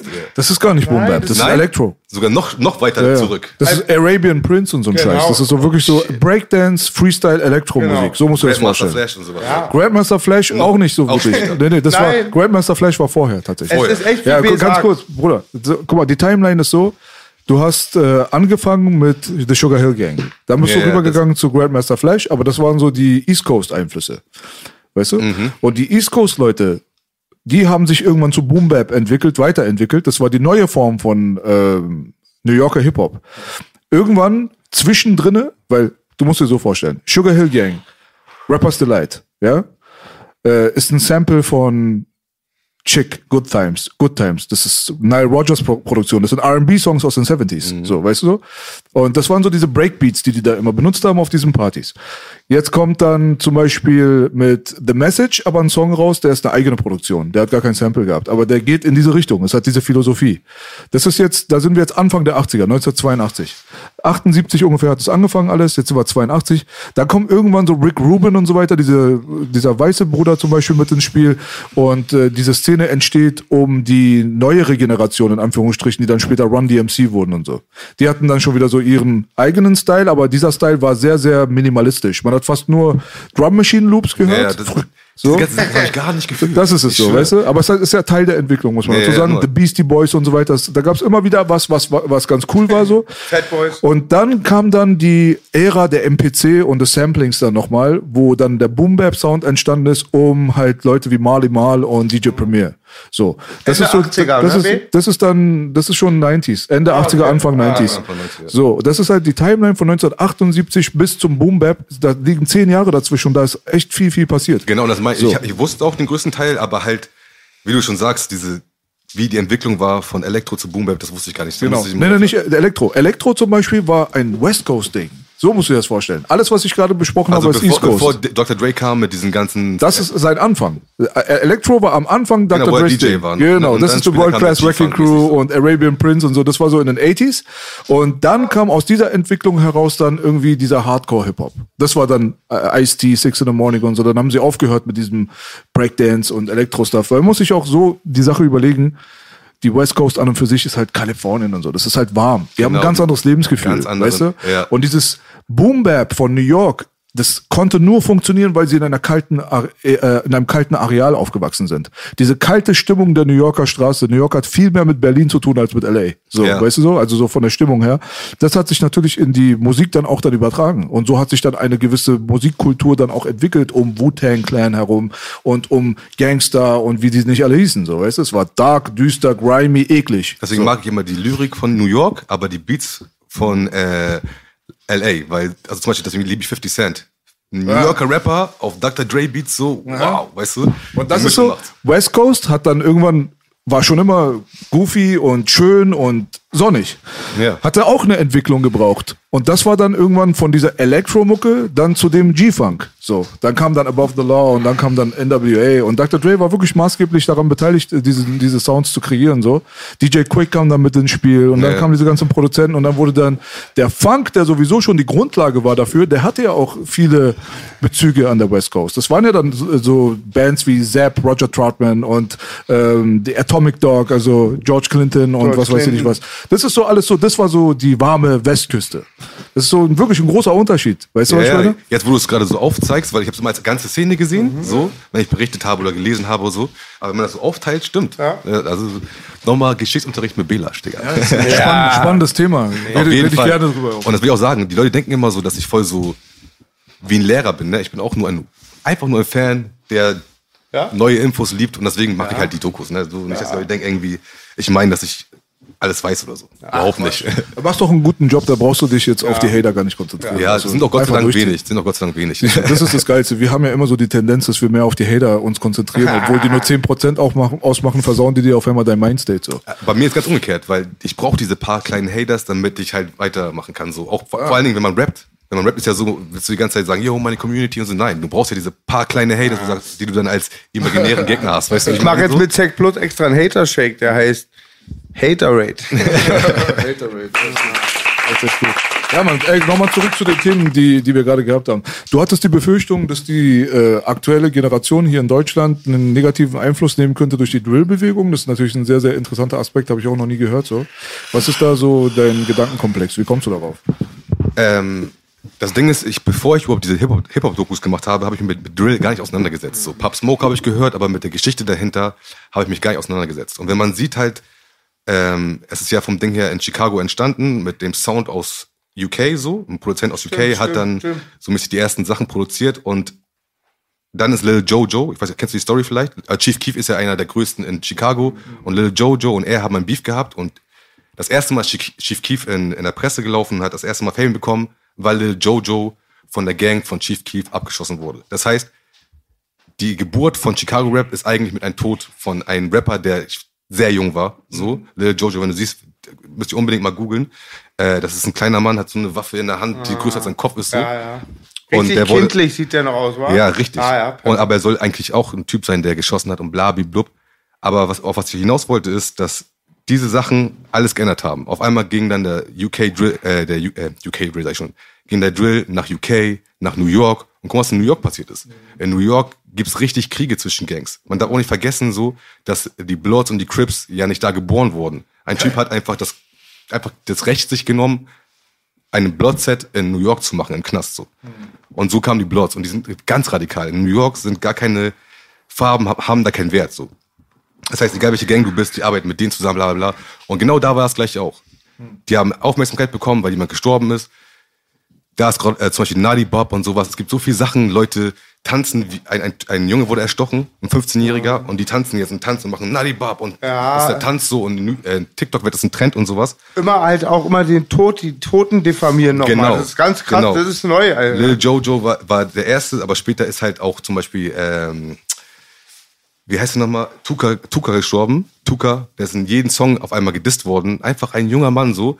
Und auf was ich hinaus wollte, ist nur, dass dieser Trend äh, nach New York geschwappt ist. Nach Die haben ihn nach seinem Tod gedisst, oder was? Genau. Ah, okay. Ja. So, und die Mutter geht sogar in die Öffentlichkeit und sagt, hört bitte auf damit, was soll der Scheiß? So, es ist mittlerweile schon 15 Jahre her oder Das sowas. sind alles gottlose Bastarde. halt. Genau. Man Und ist ja alles gewöhnt, aber das geht echt krass zu weit. Was ich auch durch deine Dokus da mal erfahre, dann ähm, ja, reden sie über den Tod, genau, gehen zum Grab und also ja, Ey, das ist unfassbar, was sie da machen. Und was ich, auf was ich hinaus wollte, ist halt, dass der, dass der Trend immer weiter geschwappt ist und überall, wo er hingeschwappt ist, hat die Presse auf einmal sehr viel Aufmerksamkeit darauf gemacht, so dass die Jugend weiß, okay, wenn ich jetzt den steche und darüber rappe, dann kriege ich Aufmerksamkeit. Und ich war selber so halt sehr jung und ich war genauso, wenn ich irgendwie jemand, ähm, Streit hatte mit jemandem, auf einmal ist ein älterer vorbeigegangen, wo ich dachte, ey, ich muss mich jetzt beweisen, dann habe ich mich geboxt mit irgendjemandem. Unnötig so. Einfach kleiner, junger, dummer äh, Straßenjunge so. Und das meine ich, das gleiche kann man auch projizieren auf die Szene. Die, Jung, die äh, Rapper werden immer jünger und immer radikaler so.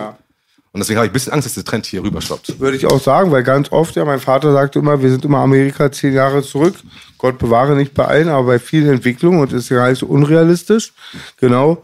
Ja, und, ähm, und jetzt, Also diese Stecherei ist in UK gerade halt sehr prominent. Übertrieben. Ja. Habt ihr das mitbekommen? Damals ja auch zu dem Thema. Die Drill-Entwicklung war ja auch, ist ja überall, kann man ja so sagen, so vom Mindset, diese Home-Videos auf Pop-Lieder auch oft und dann, Ja, genau. Und dann diffamieren dissen, und ja. ganz böse Sachen machen. Und ich liebe Gonzo von Regime und von Jackenhaus-Umfeld und so, ein ganz bekannter Rapper, leider auch gestorben. Und der hatte irgendwas die letzten Jahre ins Leben gerufen gegen diese Bewegung, in Anführungsstrichen. Fight not right. Oder so. Right und er hat da, er hat richtig mit seinen Jungs, die wohl sehr stabil sind, auch so Gangstrukturen haben, ähm, Schießereien verboten, Drive-Bys. Und die jungen Leute die hatten alle die Möglichkeit, da hinzugehen und zu kämpfen.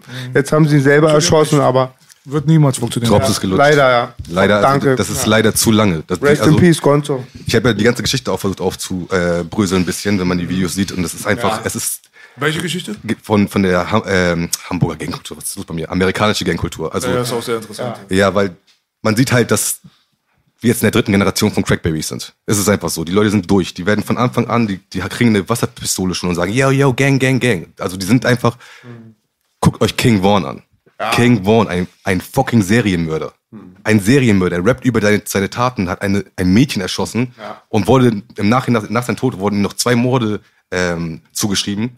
Und der Typ wird bis heute gefeiert. Alle sagen Rest in Peace und sowas. Und das meine ich, das, hat auch mein, meine Art zu äh, arbeiten verändert, weil ich habe das gesehen, auch davor nicht gewusst. Und ich habe echt gar keinen Bock darauf, dass halt die Jugend das nachmacht hier. Das machst du auch immer gut bei dir, auch immer danach, das weiß ich bei dir, das war so ein bisschen auch der Touch. Oder auch, du führst auch immer die Geschichte auch genau zum richtigen Ende, wo sowas hinführt. Und da waren ja die verrücktesten Sachen, was ich da alles auch erfahren habe, was da für verrückte Sachen gibt. Da, stehen dann die Haare, zu Wie Berge. es angefangen hat erstmal, so, das, man kann ja mal die Hi- History so ein bisschen aufrollen. Ist ja auch nochmal interessant für die Leute vielleicht zu erfahren, dass das noch, dass es gar nicht mal so lange her ist, wo das gar nicht so der Fall war. Ja. Weil du musst mal überlegen, in den 80ern hatte George Bush, der ehemalige Präsident, hatte ein Haus in Compton. Das war einfach Ja. ein bürgerlicher Bereich, die, haben- da sind Hillary Pferde hat in geritten. Chicago gewohnt. Ja. Im O-Block. Muss mal überlegen, Alter. Durch Compton sind einfach Pferde getrabt. Ja. BG Naka hat auch was Schlaues gesagt. Er sagt, das war hier so eine gute Gegend mal. Wir haben sie kaputt gemacht und ihr habt ja alle verschiedene Farben, aber wir gehen alle auf den gleichen Friedhof. Ja. Wie, wie ist deine Recherche, wie die, was die Anfänge angeht und wie, was die Entwicklung angeht vor allem? Also in den 70er Jahren, glaube ich ungefähr, war, war das so, dass die ganzen, ähm, also Mieten wurden und Häuser wurden sehr billig in den Randbezirken und die ganzen weißen Leute sind aus, also war das zum Beispiel in New York, ähm, sind die ganzen Leute, die ein bisschen Geld hatten, von den Ghettos, Hochhäusern und so in die Randbezirke ge äh, gezogen und die Latinos und die Schwarzen, die halt kein Geld hatten, sind dann da geblieben. So. Und haben, sind auf sich allein gestellt geworden, äh, gewesen sozusagen. Und daraus sind dann die Gangs entstanden. Irgendwann kam die ähm, Polizeibrutalität. Die Gangs haben sich dann geformt, um dagegen anzugehen. Dann hat, sind die aber in illegale Geschäfte gegangen, haben sich den Markt auf der Straße gekrallt, so dass andere Gangs wie die Bloods entstanden sind. So die Crips waren einer der ersten. Dann haben die Bloods eigentlich eigentlich sind nur entstanden, um gegen die Crips anzugehen. So und so hat sich immer wieder aufgeschaukelt. Dann hat einer haben zwei Bloods sich gestritten, dann ist der eine hat sein eigenes Blood-Set aufgemacht, blablablub und irgendwann ist es einfach so groß geworden und ähm, das ist halt der Unterschied zwischen äh, Deutschland. Da gibt's halt, hier gibt's Hartz IV zum Beispiel. Hier muss keiner, ist so, keiner muss hier wirklich auf der Straße leben. So. Ja. In Amerika ist es halt leider nicht so und erst recht nicht, wenn du schwarz bist. Unabhängig von der schwarzen Geschichte, die, wo ich auch der festen Überzeugung bin, dass ähm, das auch was mit dem Mindset von einem schwarzen jungen Mann macht, der wenn er schon von wir reden davon, dass vor 30, 40 Jahren die Leute nicht mal da hinten sitzen durften, weißt du, ich meine, die Schwarzen. Also es macht auch mit ein was. 30, äh, 300, 400 Jahre Sklaverei und so ein Quatsch. Hat auch vor allem alle betroffen. Es war nicht nur wie in Deutschland Arme und Reiche, es war, es hat alle Schwarzen betroffen. Genau. Es gab zwar ein paar kleine Sachen, so wie Black Rockefeller, die halt auch ein bisschen Geld hatten und so, aber es war eher eine Ausnahme, ne? Ähm, die berühmtesten Ausschreitungen waren äh, Rodney King, glaube ich, 1991. Dann war das jetzt gerade mit George Floyd, mit Black Lives Matter. Aber angefangen hat alles in LA in Watts 1965. Das waren so die ersten großen Ausschreitungen. Das war auch die Geburtsstunde der Crips. Und äh, da hast du halt gesehen, dass die eigentlich eine Nachbarschaftsverteidigungseinheit waren.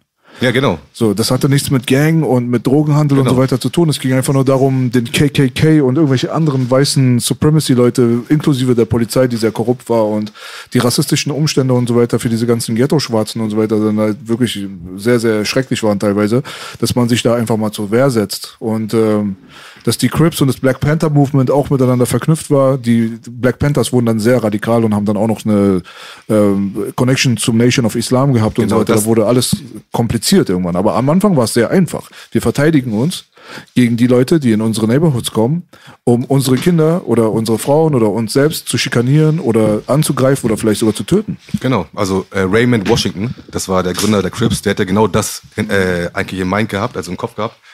Also jeder, der, der ein bisschen mehr davon wissen möchte, kann sich die Doku mal reinziehen, die Geburt der Crips, also von Raymond Washington, da erzähle ich das auch nochmal detaillierter. Aber du hast recht, das ist, war das Ding, eigentlich war es eine gute Sache, die dann irgendwann schlecht wurde. So. Und Definitiv. Raymond Washington zum Beispiel ist sogar, nachdem er im Knast war, wieder rausgekommen und wollte dafür sorgen, dass die Crips wieder peaceful sind, aber er hat es nicht mehr geschafft, so, bis er erschossen wurde. Ja, man, das ist krass halt, weil du, ob das jetzt Hip-Hops Anfänger sind, wo die Industrie natürlich sehr, sehr schnell den Braten gerochen hat und Hip-Hop für sich gehijackt hat Das ist das Problem, warum Hip-Hop zur Shitshow geworden ist im Ja. Jahr 2022. Muss man mal auf den Punkt bekommen.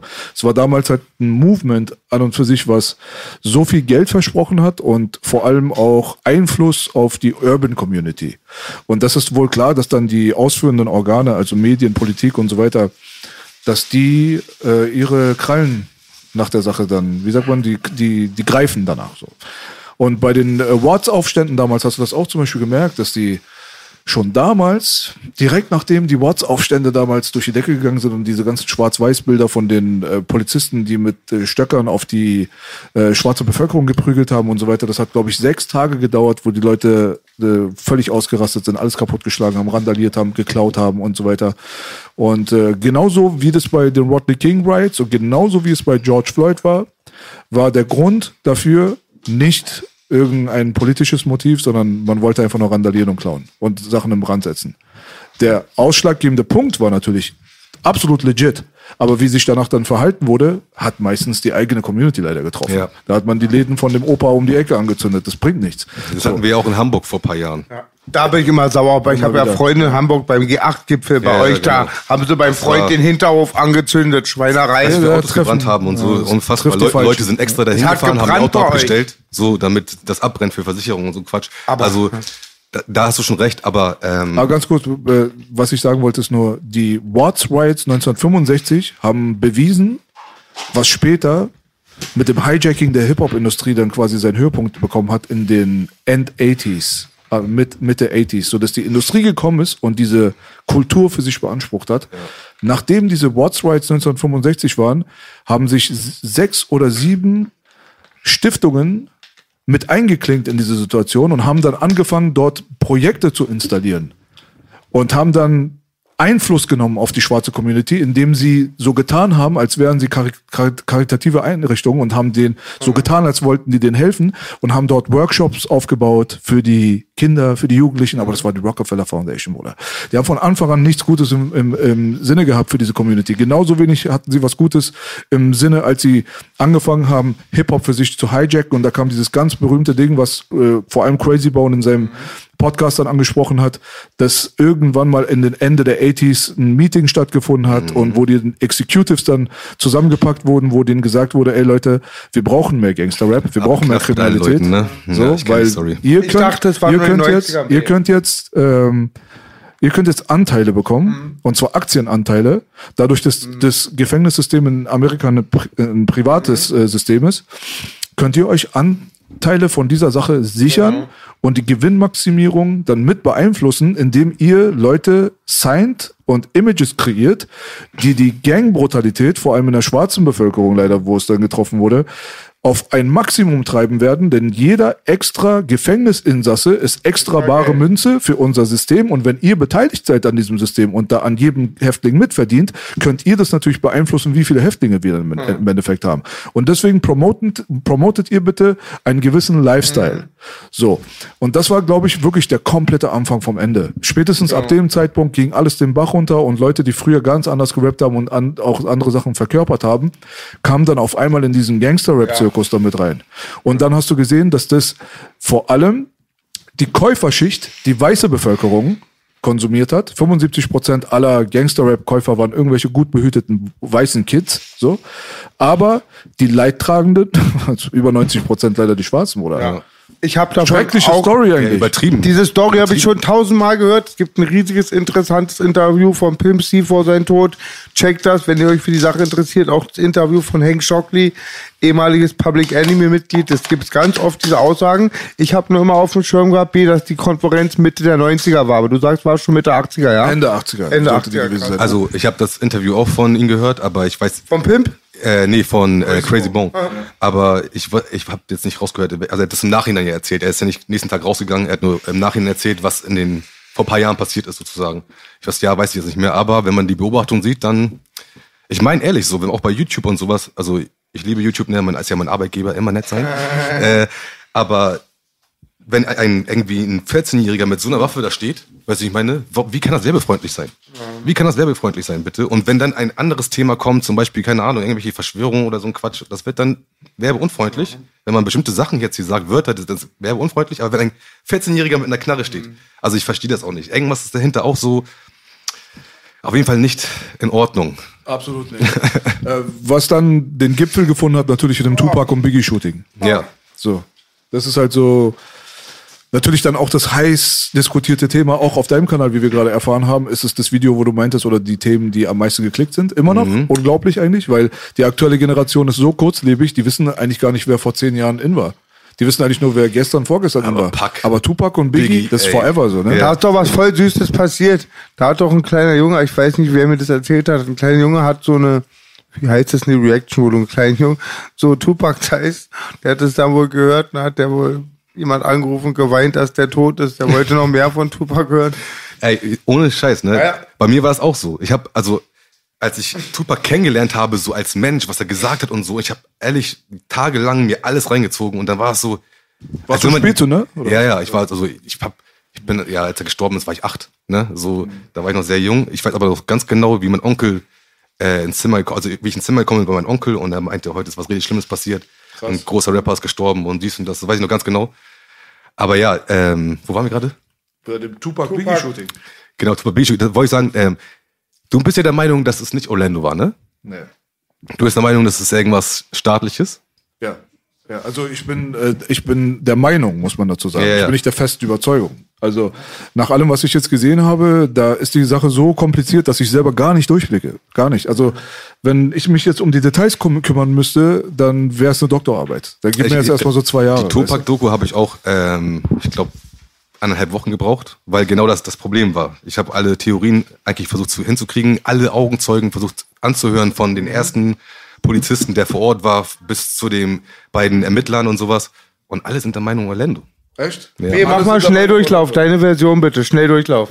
Ähm, ich habe die Namen leider nicht mehr so gut im Kopf. Das Ding ist halt so, dass ähm, an und für sich wurde gesagt, dass Tupac und Shook und so weiter, die haben ja Orlando Anderson angegriffen dort in Las Vegas nach dem Mike Tyson Kampf in der Lobby, muss man dazu sagen, ja, so. Und davon gibt's dieses berühmte Überwachungsvideo. Und Orlando Anderson als Racheakt für diese Aktion, dass er dann quasi dann am Strip dann vorbeigefahren ist in einem weißen Cadillac und nach D's Aus Aussage von Keefe D, also seinem eigenen Onkel, glaube ich, Ja, Onkel, ja. Die Knarre überreicht bekommen hat, um dann auf das Fahrzeug von Tupac und Shook zu schießen. Eigentlich der Fahrer, aber der Fahrer wollte nicht und dann hat es nach hinten gegeben. Der Mhm. andere wollte auch nicht und dann hat Orlando etwas genommen und sich über den Typen gelehnt und rausgeschossen. Sag mal beide gleich. Genau. machen beide Ja. Kifi hat ihm wohl die Waffe gegeben, heißt Ja, ja, es. genau, er hat die so. dabei Kifi war noch mal wer? Woher kennt man den Kifi Namen? D ist der. Der ist Gangmitglied, das der mit dem verwandt war, ne? Genau, Genau. der hat Aussage gemacht bei der Polizei. Der mit dem Mörder, an- angeblich Mörder verwandt war. Genau. Das? Das ist sein Onkel. Weiter B. Das ist ein Onkel, genau. Okay. Und das Ding ist halt so, dass die ähm, Orlando Anderson hat es die ganze Zeit abgestritten natürlich, dass er es nicht war, ist klar. Ist zwei Jahre später selber mysteriös erschossen worden, 1998 an Nicht irgendeiner mysteriös, Tankstelle. das ist auch geklärt worden. Ja, ja, ich weiß, aber Aber ist auch ein bisschen komisch, ja, ne? es ist halt alles geklärt, aber nicht geklärt irgendwie, weil für mich ist auch der Tupac und der Biggie Mock das ist ja ein Fall. Er wurde ermordet. So, weißt du? Ja, das ist, Biggie, finde ich nämlich, das ist ehrlich ein komischer Fall. Das ist ehrlich komisch. Ja, also die Sache ist so, dass äh, Kifi D ausgesagt hat, dass zum Beispiel, wo er gefragt wurde, ob eine Million Dollar Kopfgeld ausgesetzt wurden von Puffys Seite aus und so weiter für äh, Shook und Tupac, dass das niemals stattgefunden hat. So, das ist einfach Hoax. So. Es gibt aber die diese Tapes, die aufgenommen wurden, wo Kifi D verhört wurde von der Polizei, die immer geleakt wurden, wo er genau das Gegenteil sagt und zugibt, ja doch, es Ja. wurde eine Million äh, ausgesetzt auf den Kopf. Man muss sich auch so vorstellen, dass dieser Davon, Ray Davon oder wie der auch immer hieß, dieser Blood-Member, der immer mit den, äh, mit Shook Knight Trayvon. und so, Trayvon, genau, der, der wurde ja das erste Mal überhaupt Opfer dieser ganzen Situation, dadurch, dass seine Death Row-Kette Kette. gesnatcht wurde.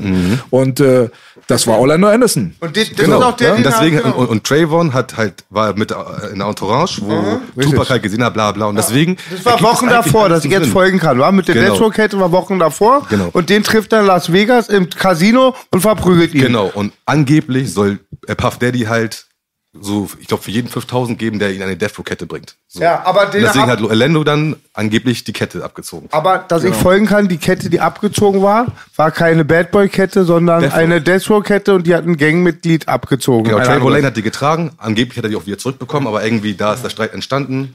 Trayvon Lane war dann mit Tupac in MGM in Las Vegas und ähm, haben dann Trayvon gesehen. Und Tupac als Sänger hat ihnen ein Ding gegeben. So.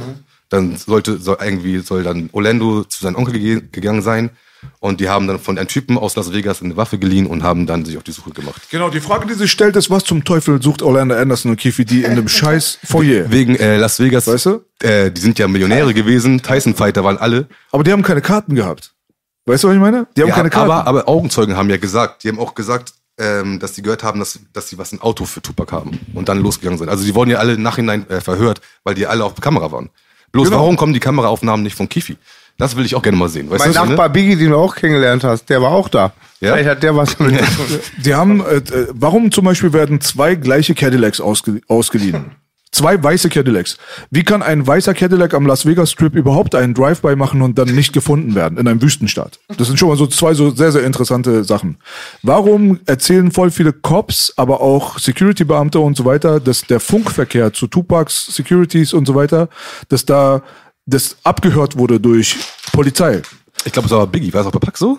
Ja, glaub, ja, nee, so. nee, nee, nee, nee, bei Tupac war das auch so. Ja? So, ja, ja, da hat das alles angefangen. Da, gibt's ein berühmtes Zitat, wo angeblich gesagt wurde, das gehört wurde, sogar über den Funk, das gesagt wurde, wir haben ihn. Über Funk wurde irgendwie kommuniziert, dass der abgeknallt wurde, der Bruder. So muss man sich das jetzt mal so. Es gibt halt gewisse Fragen, die man sich so stellen muss.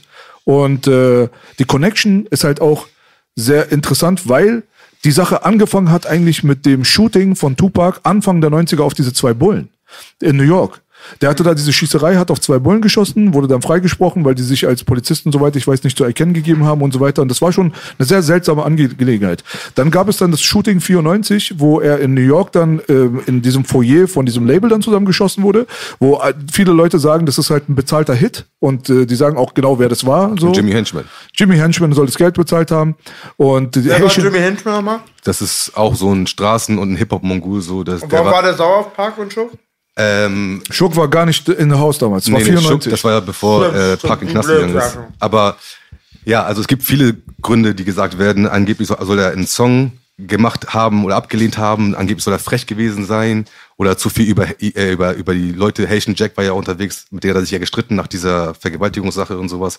Irgendwie soll er, soll Jimmy Henchman einfach ihn eine äh, auswisch, ausgewischt haben sollen oder wie heißt, ausge, eine Ja, aus, ja. auswischen wollen so. Ja, richtig. Und ähm, andere sagen wiederum, dass die Leute es einfach gemacht haben, Und um der ihm zu war ein was zu beweisen. Streetman, der war ein Streetman. Ja, ja, also ein richtig großer. Der ist jetzt auch im Knast und äh, lebenslänglich, weil er unter anderem auch ähm, Tony Yayo und 50 Cent ermorden wollte. Also das ist ein ganz crazy Typ so. Das, das stimmt allerdings. Ja, das und die, wurde auch die ausgesagt. Sache wurde sehr viel äh, crazier noch in dem Augenblick, wenn man sich mal überlegt, dass Death Row Records dann damals halt quasi angeblich durch Schurk dann das Geld bezahlt haben soll, das Tupac, nachdem dieser angebliche Vergewaltigungsversuch, wo er nur vor Gericht stand, obwohl ganz viele andere noch im Raum waren, inklusive auch Ja, die Leute wie die Haitian Jack und ja, so weiter. genau, die haben das so, ge- geteilt. Da, wo er immer gesagt hat, Haitian Jack ist ein Snitch und der arbeitet mit dem Government und ist ein FBI-Informant.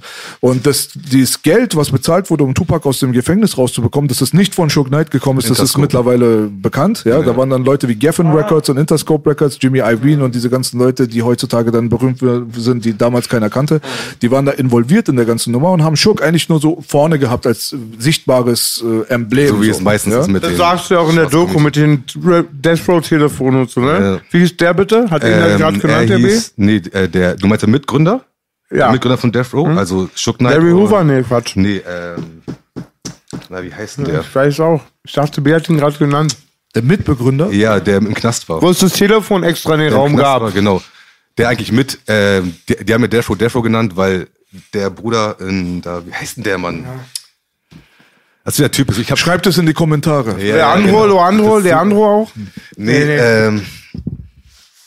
Ich schwör, ich krieg so viel Input immer, so viel Namen und sowas, aber es wird mir gleich währenddessen Einfällt. Sag doch mal. Ja, ja. Nee, also ein- ein- Eine bekannte, eine sehr interessante Schlüsselfigur bei Death Row war ja natürlich derjenige, der für die Security zuständig war. Und deswegen sage ich, dass die Sache viel, viel komplizierter ist als einfach nur Gang War. Das ist meiner Meinung nach völlig unrealistisch. Weil Stimmt, Der Typ, der, der Typ, der bei Death Row für die äh, Security zuständig war, war ein, nicht nur Mitglied der Polizei, sondern sein Vater war der Beauftragte für Gangkriminalität in Compton. Du meinst Dings hier, ähm, guck mal, das mit dem Namen, ich hasse Das ist das mit den Namen. Ich kann mir ja, die ganzen ja, Namen auch der nicht Vater merken. hat- war schon drinne und das ist der Sohn gewesen, der dann die Security gemacht Genau, hat. ne? der war halt ein ganz, ganz enger. Reggie, Reggie, Der, der hieß, glaube ich, ja, irgendwas mit irgendein Reggie. Reggie, Ja. Reggie. Schreibt das waren in die ja alle von, stimmt war, die waren alle von der Polizei. Das Ja, ganze Ex-Polizisten. Security Team waren Und Deswegen durften die eine registrierte Waffe tragen. Das war halt das Ding, warum. Und viele Leute haben auch so, es gibt sogar einen Typen, der hat eiskalt für Shook Knight auf die Ex-Frau von Shook Knight, der Ex, also der neue Ma- Macker geschossen und so. Da gibt's also, wenn man sich die Akten reinzieht, das ist halt geil in Amerika, man kann sich fast alle Ak- Akten ein- reinziehen so. Das ist echt krass, wenn die so die ganzen Strukturen machen. Ein, ein Bulle hat zum Beispiel von denen äh, einfach eine Bank überfallen. Einfach eine Bank überfallen. Genau. Ja, Genau. Ja. Du hast ja Crazy. noch das Foto bei einer deiner Dokus gezeigt in den Garten, wo die Bullen ihre Uniform ausziehen und alle Gangmitglied, äh, Gangzeichen machen. Und, und die haben auch rote Sachen getragen ja. und so, so. Voll offensichtlich. So Leute wie Rafael Perez und so weiter. Das ist Ja, ja, ja, das, genau. das ist der Originaltyp, nach dem eigentlich Training Day so ein bisschen aufgebaut wurde. Die korrupten Polizisten, Genau. die waren involviert in Das die Death der- Row mit- Sache. mit dem, äh, der war zum Beispiel involviert. Das, genau, das sind so drei Leute gewesen, die zu, zum größten Korruptionsfall der amerikanischen Polizeigeschichte in Kalifornien damals beigetragen haben, die mit Death Row Records connected waren und die zu dem Biggie-Mord eigentlich normalerweise auch noch dazugehören. Ja, das ist Das crazy. sind dieselben Leute. Und wenn man sich das mal so überlegt, dass Schurk gesagt hat, dass Orlando Anderson nicht der Shooter war, Aber so, er hat auch gesagt, er lebt. ja, das ist ja egal, aber er sagt, er ist nicht der Shooter. Gaddafi äh, von Tupac, der Best Friend quasi, der auch später ermordet wurde, war ein Auto hinter dem Auto, wo die gerade waren, hat auch gesagt, Orlando Anderson war nicht der Shooter. Äh, es gab viele Leute, die aus dem engen Umfeld das von Anfang an eigentlich so bestritten haben und Orlando meinte auch, ich werde hier als Opferlamm gerade benutzt. So, Was, ob, ist das sich- wahr aber, oder nicht? Aber er hat sich auch gebrüstet damit und so. Das ist das Ding. Es ist halt schade, wenn das in der heutigen Zeit passiert hätte, wäre, dann hätten wir jetzt 30 Telefonate, wo er sich gebrüstet hat und dies und das. Oder er wäre live gegangen auf TikTok. Ja, genau, ich bin der Shooter. Nein, aber ich meine so, so mache ich es oft bei Dokus. Ich gucke mir einfach alles an und versuche dann daraus, wenn jetzt zum Beispiel, ich gucke jetzt 20 Interviews an und von 20 Interviews sagen 15, Orlando war's, so, und zum Beispiel DJ Vlad, der hat ja sich das zum Lebensziel gemacht. Der hat ja jeden interviewt vom, also jeden, der er konnte, außer Shook Knight, so. Und, ähm, da ist Alles nicht vertrauenswürdige Leute. Ob Kiffy seinen Mund aufmacht oder ob Mob James seinen Mund aufmacht, ey, das geht mir so am Arsch Mob vorbei. James so, glaube ich auch nicht so, die quatschen sowieso alle nicht die Wahrheit, weil letztendlich, wenn das so einfach wäre, über solchen, solche Fälle die Wahrheit zu erzählen, dann wäre die Wahrheit schon längst bekannt. Weil die haben da selber ganz viel Aber zu ist ja verlieren. bekannt unter weißt du? denen. Also die, die sind der Meinung, dass es halt Real Talk äh, ähm, Orlando war. Aber vielleicht, es macht halt mehr Sinn, wenn man da denkt, dass was Größeres dahinter ist. So, aber- 100 Prozent, das ist 100 pro Government Conspiracy Scheiße.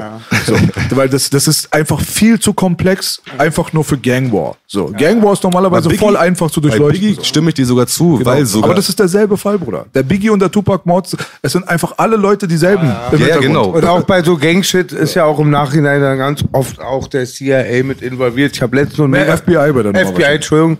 Dann auch, wo da mal eine Tasche irgendwo am Stadtrand steht mit ganz viel Waffen. Letztens habe ich einen ganz interessanten Bericht gesehen über die Asamoah. Die wurden dann auch wohl laut Mythe bewaffnet halt. Ja, CIA, es ist auf verrückt. einmal machen da Gun-Stores auf, Gun-Store, Liquor-Store, Gun-Store, Liquor-Store. Man merkt schon, also wenn man das einfach von außen betrachtet, dann kommt es halt ehrlich so rüber, als wenn da irgendwie ein Plan hinter wäre. Es ist einfach so, aber ich bin halt ein Realist, weißt du, so. Ich versuche die Fakten zu sehen und ähm, trotzdem, also ich mag auch gerne natürlich über sowas reden und sowas, weil ist halt sehr interessant. Mysteriös einfach so. Ja, ist sehr mysteriös und Ja. vor allen Dingen nach 26 Jahren. Weißt du, ich meine, der Typ ist länger tot, als er gelebt hat. So, das ist, muss man sich auch mal reinziehen. Biggie war 24, Tupac war 25. Jetzt hat wohl irgendwie, habe ich gehört, Mattel oder irgendeine Spielzeugfirma die ganzen Rechte von Tupac gekauft. Echt? Also wir, wir sind alle keine Experten, muss man dazu sagen. Frag dich. also mir, mir fallen jetzt gerade die, die Schlüsselfigurnamen noch nicht Ich mal hab auf. Ja, so, weißt du, das immer noch der Name von Dashroad auf. Der Ja, das ist so. Äh, ich schreib, auch schon geguckt. schreibt es in die Kommentare. Ähm, das Ding ist halt so, aber es gibt ähm, coole Dokus und Zusammenfassungen im Internet. Meistens von britischen weißen Dudes, warum auch immer. ja, so, weißt du? Und da habe ich auch äh, eine sehr, sehr gute Quelle dafür, die würde ich dir mal rüberschicken. Das ist auch nur so, so ein 20-Minuten-Video oder so. Aber halt, wir haben jetzt gerade so ein bisschen rumgeschwurbelt, weil wir jetzt gerade auch nicht so richtig im Thema drin sind. Das ist halt voll kompliziert. Das Ja. ist eine der äh, komplexesten Kriminalfälle der letzten 50 Ja, Jahre in klar. Amerika. Es ist ungeklärter darüber, Mord von Serien. zwei der berühmtesten schwarzen Leute, die überhaupt existiert haben mit Biggie und Tupac. Und wie Ja, gesagt, das ist für mich ein Fall so. Deswegen überbewertet einfach nicht unser Genau. Halbwissen jetzt gerade hier. Nein, wir haben einfach nur versucht, so ein bisschen so wir sind, Smalltalk wir zu sind machen. Fans. Auf Wir- jeden Fall. Deswegen sind wir doch hier, oder? Äh, deswegen, So. Real Talk.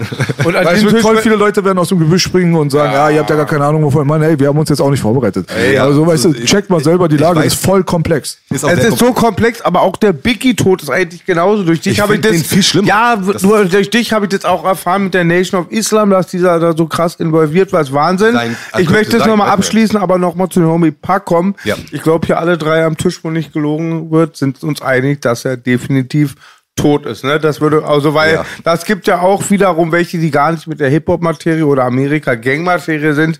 Die sind dann doch eher irgendwo bei, weiß ich nicht. Und da gibt's immer die fürchterlichsten Sachen. Du weißt aber nicht, ich was, hab, was für ich hab Fans, mir, also Tupacs-Fans sind die heftigsten. Genau, aber das, so das ist auch so eine Meinung, das ist auch nie zu euch drangekommen. Ne? Also das ist Also, safe eine Mythe, ne? Ich kann auf jeden Was Fall sagen, ihr? das kommt, weil zum Beispiel Shook Knight gesagt hat, er lebt und sowas in Kuba, blablabla, weil die einfach eine Sendung wollten. Ja, das ist so ein Quatsch. Guck mal, es gibt ganz, einfach, wenn man sich mit dem Leben aus, äh, Tupacs Leben auseinandergesetzt hat, dann weiß man, dass das Wichtigste in seinem Leben seine Mom war. Also willst du mir sagen, dass Tupac, weil er keinen Bock hat mehr auf Fame, auf eine Insel geht, seine Mutter allein lässt und sie sterben lässt alleine? Ehrlich jetzt? So auf den so, Nee. Das würde er doch niemals machen, In oder? meinem Bezirk die meiste Oder fährt die Fitner- Mutter immer einmal im. Monat nach Kuba? Weißt, weißt du, wie du die meiste Tupac lebt Fitner kaputt machen kannst? Indem du den Shababs einfach machst über so Realist erzählst oder Cassin Over the Dawn. Weil die rappen beide wie Tupac. Und äh, bei mir war es schon zweimal, ey, wie kann Tupac tot sein, wenn er Eminem Wie ist? Nein, das der Typ da? The Realist, das ist Cassin Over the Dawn. Ja? Der macht, ich Nein, kann, nein, du meinst, du meinst von Jurassic 5, ne? Das Nee, ist die ja, mein aktuellste Cassin Over the Dawn. Verschwörungstheorie, oder? Du meinst, ach so. Wie heißt denn der Typ? Also, Arkil the God. Der, der soll ja Tupac sein. Der soll ja sogar unter uns Das die ganze Zeit sein und keiner checkt das. Aber es gibt der einen- von Jurassic 5, äh, ein Ja. Rapper, Arkil the God. Und äh, da gibt's noch einen anderen Rapper, das soll Biggie sein, der soll einfach nur abgenommen haben. Und, und Gaddafi ist der andere noch. Äh, da- aber, aber äh, ganz Ah. ehrlich, aber der Dude, der aussieht wie Gaddafi, er sieht einfach original aus wie Gaddafi. Ja? ja original. Ich sag euch, Original. Biggie hat den Zack Plus Diätrages genommen, jetzt sieht er anders aus. Nein, Genau, das, das ist das, läuft hier rum. das hat mir der Onkel letztens gesagt mit der Jurassic 5 äh, Fitner. Nein, das sind ja aufgrund vom, wo man ihn gesehen hat oder bestimmte Auszüge sagt Ah, man. guck mal, die Sache mit Kuba und so weiter, das ist so, wenn jemand sagt, dass er dort ist, dann hat das doch gar nichts damit zu tun, dass der irgendwie nicht seine Mutter sehen will oder was weiß ich nicht was. Das hat einfach nur damit was zu tun, dass man ihn dann irgendwann einfach exportiert hat, quasi, damit er nicht irgendwie stirbt. Also die, die ganze Verschwörungstheorie da drauf basiert ja darin, ey, du hast jetzt zwei Shootings hinter dir. Dir wurde dein Ei weggeschossen und du hast jetzt gerade fünf Kugeln, Alter, überlebt. Jetzt hast du noch mal ein paar Kugeln in deinem Körper drinne. So, du hast hier einfach keine Zukunft in diesem White America, weil du einfach etwas repräsentierst quasi, was dem Establishment absolut gefährlich werden könnte, was ihre Zukunftspläne der nächsten 20 Jahre angeht. Thinktanks fun- funktionieren nach dem Prinzip, dass man sich hinsetzt und teilweise 100 Jahre in die Zukunft plant, was zum Teufel passieren wird. ja. Das ist in der Politik gang und gäbe. Heutzutage gibt es ein Computersystem, das heißt Aladdin. Das hat das einfach übernommen. Das hat BlackRock und so weiter. Die Milliardäre haben nur einen Zugang dazu. Nur die obersten Leute, die da arbeiten, haben Zugang dazu. Der kann algorithmisch berechnen, was innerhalb der nächsten Jahre und so weiter passiert, wenn so und so und so das mit der Gesellschaft abläuft. Und wenn man dann gesagt hat, dass die Verschwörungstheorie um Tupacs Leben, nicht sein Tod, darum geht, dass er außer Landes geschafft wurde, ist, weil die Black Panthers einfach einen kommunistischen Hintergrund gehabt haben und in Kuba und so weiter natürlich auch voll viele Leute von denen äh, sind, die Exil äh, Panthers von damals waren und dass er dorthin gebracht wurde aus Schutzgründen, damit er einfach überlebt. Man hat gesagt, ey, pass auf, chill mal. So, reicht jetzt. Das ist so der Hintergrund. Ob ich das glaube oder nicht, alles ist möglich. Ja. Alles ist Ja, möglich. ich- also das- Alles ist Aber möglich. es ist mir jetzt nicht wichtig genug, um mein ganzes Leben jetzt damit zu verschwenden. Lebt er noch, lebt er nicht? Mann, lass mal die Sache mysteriös bleiben. Ob dieser Fall jetzt jemals in unserer Lebenszeit wirklich zu 100% aufgeklärt wird oder ni- oder nicht, schön wär's. Ich glaube nicht. Schön wär's. Ich, weiß es nicht. Und zur reale Zeit kennst du ja selber, der rappt 1 zu 1, der auch damals Pedestro. Und Casanova the Don ist ein neuerer, der auch sehr ähnlich wie Tupac rappt, fast genauso. So kommen halt diese Verwechslungen. Reggie Wright Jr. hieß schon mal der. Reggie äh, Wright Jr. Das ist schon Fall. mal der Und- und- Cop gewesen. genau. Ne, Reggie. von Death Row. Wie hieß Und- das Telefon, das rote? Äh, das war, Mann. Bad Phone. Wie hieß nochmal der Typ, der. Hoover, nein. Ne, das sind die ganzen ganz großen. aber- Ja, egal, scheiß drauf. Ja, wir können jetzt nicht zu viel Zeit damit verschwenden, mit diesem Bruder Kreis. Quiz zu machen jetzt gerade. Ja. Weißt du? Schreibt es in die Kommentare. Ja, schreibt in die Kommentare. Shame on me, dass ich mir nicht gemerkt habe. Tupacs Kann Filme, passieren. kam, Filme kamen ja auch, fällt mir nochmal ein, auch immer nach seiner Rap-Karriere kam, wurden manche Filme erst berühmt, weil wir haben vorhin Poetic Justice vergessen. Das ist einer der wenigen Filme. Du hast ihn erwähnt sogar. Genau. Poetic Justice, der wurde nicht danach berühmt. Das war der mit ähm, Janet, Jackson. Ne? Na, aber Der da, war einfach nur nicht so gut. Also, okay. so, Ja, weißt ich, ich bin ehrlich, also ich fand außer Juice die Tupac-Filme alle so nur Mittelmaß. Ordnung, ja, genau. Also seine, Schauspielkünste, nice, aber die Filme irgendwie. Ich hätte ihn so gerne noch als Schauspieler Mein. Lieblingsfilm ist Bullet, gut. Bullet, Bullet, Ja? Bullet und nochmal Bullet mit Mickey Rook und motherfucking Tupac? Shakur. Bullet spielt, äh, Tupac spielt so einen miesen Hund. Er ist der ekligste Mensch und Bullet ist ein ganz toller Film. Das ist eine, Muss ich mir noch mal das ist eine reinziehen, hab ich nur jüdische ein, zwei Mal Fam- gesehen. Das ist eine jüdische Familie. Der Vater hat eine Baufirma, wohnt nicht im Ghetto, Eltern auch noch zusammen. Der eine Sohn ist geisteskrank, der denkt, er ist im Libanonkrieg und war da nie. Der ganz Junge ist ein ganz krasser Künstler, auch schwerst abhängig und Bullet hat gerade zehn Jahre im Knast gesessen. Und der ist halt, obwohl er nicht aus dem Ghetto kommt, da immer seine Drogensachen machen. Und halt Tupac Shakur ist, wie heißt denn der Film sogar? Ich hab weiß vergessen, wie er heißt. O-Dog. Nein, nein, Er sollte aber O-Dog spielen. Nicht O-Dog, er sollte Dings spielen. Ähm, Er ist so böse. Moslem-Typen. Ja, das haben wir gesagt. Der Moslem, der. Ja. Ähm, Ein Frau, Moslem. Äh, Nee, bei Hip-Hop hat er dann später eine weiße Frau. Dieser Moslem, der bei. Bei Hip-Hop ist er doch, oder? Oder Menace? Also bei Menace to Society. Wir hatten besprochen Aber mal, dass- Moslem-Typ und die meinten dann zu ihm, ähm, spiel mal deine Rolle, dies und das. Und er meinte, nein, ich spiele kein Moslem, weil ich will die Backstory haben. Warum ist er Moslem geworden? Hat er jemanden erschossen oder dies und das, bla bla? Das war, glaube ich, was anderes, Bruder. Ich glaube, bei Menace to Society sollte er O-Dog spielen und hat aber dann John Singleton, also den Regisseur, zusammengeschlagen. ja, Habe ich auch gehört. Und das mit dem Moslem habe ich aber gehört. mit dem Moslem oder nicht? Das ist doch Menace Society, Menace Society oder nicht? Nein, ich, glaube habe gehört, dieser Film, da hat, den gab es gar nicht. Er hat ne? nicht mitgemacht, weil er gesagt hat, dass das eine Agenda ist, die diese ähm, Religion diffamieren möchte. Ja, das ist das, das, das stimmt nicht ganz, aber es geht eigentlich darum, also so wie ich gelesen habe, ne, also viele Leute haben davon erzählt, auch zum Beispiel dieser Hank Taylor heißt er, das ist dieser der Hauptschauspieler gewesen im Film und der hat halt die Story erzählt. Er war halt dabei und hat zugeguckt, wie er sich gestritten hat und das mit der Faust verpassen, das hat auch keiner gesehen, die sind rausgegangen und anscheinend ist es dann passiert und er ist reingekommen und dann war Tupac raus. So. Aber weißt du, wer auf jeden Fall eine gute Faust verpasst hat? Dr. Dre. Wen? Ist auch eine der Stories, die sehr, sehr selten kommuniziert mit wurde. die Frau meinst du? Oh yeah. Der, der, der, Alter, Erzähl Digga, mal, erzähl er mal, erzähl mal. Alter, Digga. der hat seine Wo ist Me Too? Michelle, ne? Mich, Michelle oder Michelle, Seine Ja, ge- Ex-Frau, die genau. hat er sowieso zu Matsch geschlagen, das hat sie erzählt. Aber Ja. es gab ja die Reporterin damals von diesem ganz, ganz berühmten Magazin, also von dieser Ja. Sendung auf MTV. Da, die immer die ganzen Rapper und so interviewt wurde. Ich weiß jetzt nicht mehr genau, wie sie hieß. Die hieß die, die, aber ihr Nachnamen weiß ich nicht mehr. Die nice? Nee. Und äh, der Dr. Dre war nicht besonders erfreut über die Berichterstattung in Bezug auf irgendwelche so Dr. Dre, äh, NWA-Geschichten. Das war zu der Zeit, wo Cube irgendwie NWA verlassen hatte. Und dann gab es da eine Def Jam Party, ja, von allen Partys auf der Welt. Und da sind sie aneinander geraten. Da stand dann diese Reporterin, auch eine kleine, dünne, schwarze Frau so. Dr. Dre mit seinen 1,90 hat sie an den Haaren genommen, hat sie gegen eine Steinwand geschlagen mit dem Kopf mehrmals, wo sie dann zusammengebrochen ist hat er ihr, hat er sie versucht, die Treppe runterzuschubsen und hat ihr mit dem Knie die ganze Zeit in die Rippen getreten und ihr auf den Hinterkopf geboxt und als dann Leute sich einmischen wollten, um ihr zu helfen, Kam haben die. Securities, nicht Schurk, haben, kamen dann die Securities und haben den Leuten Waffen in die Fresse gesteckt, um ihn, sie davon abzuhalten. Yella und Ren, Haben wo erzählt. Easy noch daneben saß, haben sogar im Fernsehen das zugegeben, dass passiert ist und haben so auch noch so einen auf, hat sie verdient so. Und Tim Dog? kennst du Tim Dog? Stell dir vor, das passiert heute, Bruder. Ben Bugatti, kennst du Tim Dog? Ja, klar. Genau, da, Frau klar. Und Tim, Er hat genau. das gerappt, oder? Und, und Tim Dog hat immer gesagt, dass Dre noch nie eine Straftat gemacht hat, außer Weiber. Er hat das Das- gerappt. die. Line kenn ich das sogar. Beaten of You better be a man. Ey, ich glaube aber, er hat auch ein Alkoholproblem in der Zeit. Tim? Hab- Er war voll besoffen. Ja, ja, ja, aber er genau. hat sich dran erinnert. Einen Tag später wurde er gefragt, ey, Dre, was war denn gestern los? Und so, ich weiß nicht, was war denn gestern los? Kannst du dich nicht erinnern? Ja, du hast die Scheiße aus mir rausgeprügelt und hast das Mädchen da halb krankenhausreif gesteigert. Ja, daran kann ich mich erinnern. Ey, Ganz ehrlich. Ah, Dre, Dre, Aber Dre. ist auch Alkohol keine, keine Ausrede oder sowas. Mal eine andere Digga, Frage. der ist Frauensteger vom Feinsten. Seine eigene Ex-Frau hat doch alles schon erzählt. Ja, Michelle, das Michelle ist ja war später auch noch mit Shook Knight zusammen. Ja, ich weiß, und der hat sie auch, gegeben, ja, auch in die Fresse. Digga, was hat die für ein Leben gehabt? Und mit ihrer kleinen Stimme. Ja, Oh mein aber, Gott. Sie, aber wenn sie singt, dann klingt sie wie eine Gospelfrau. Ja, heftig. Die hat gar nicht mal die Piepse-Stimme. ja, heftig.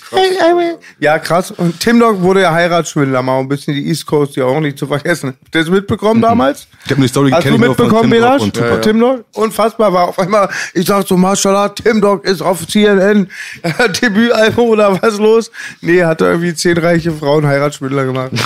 Ja, Mann, Amerika ist auf jeden Fall ein heißes Pflaster. Aber wie sieht's mit Deutschland aus? Was ist da so dein Interessensgebiet?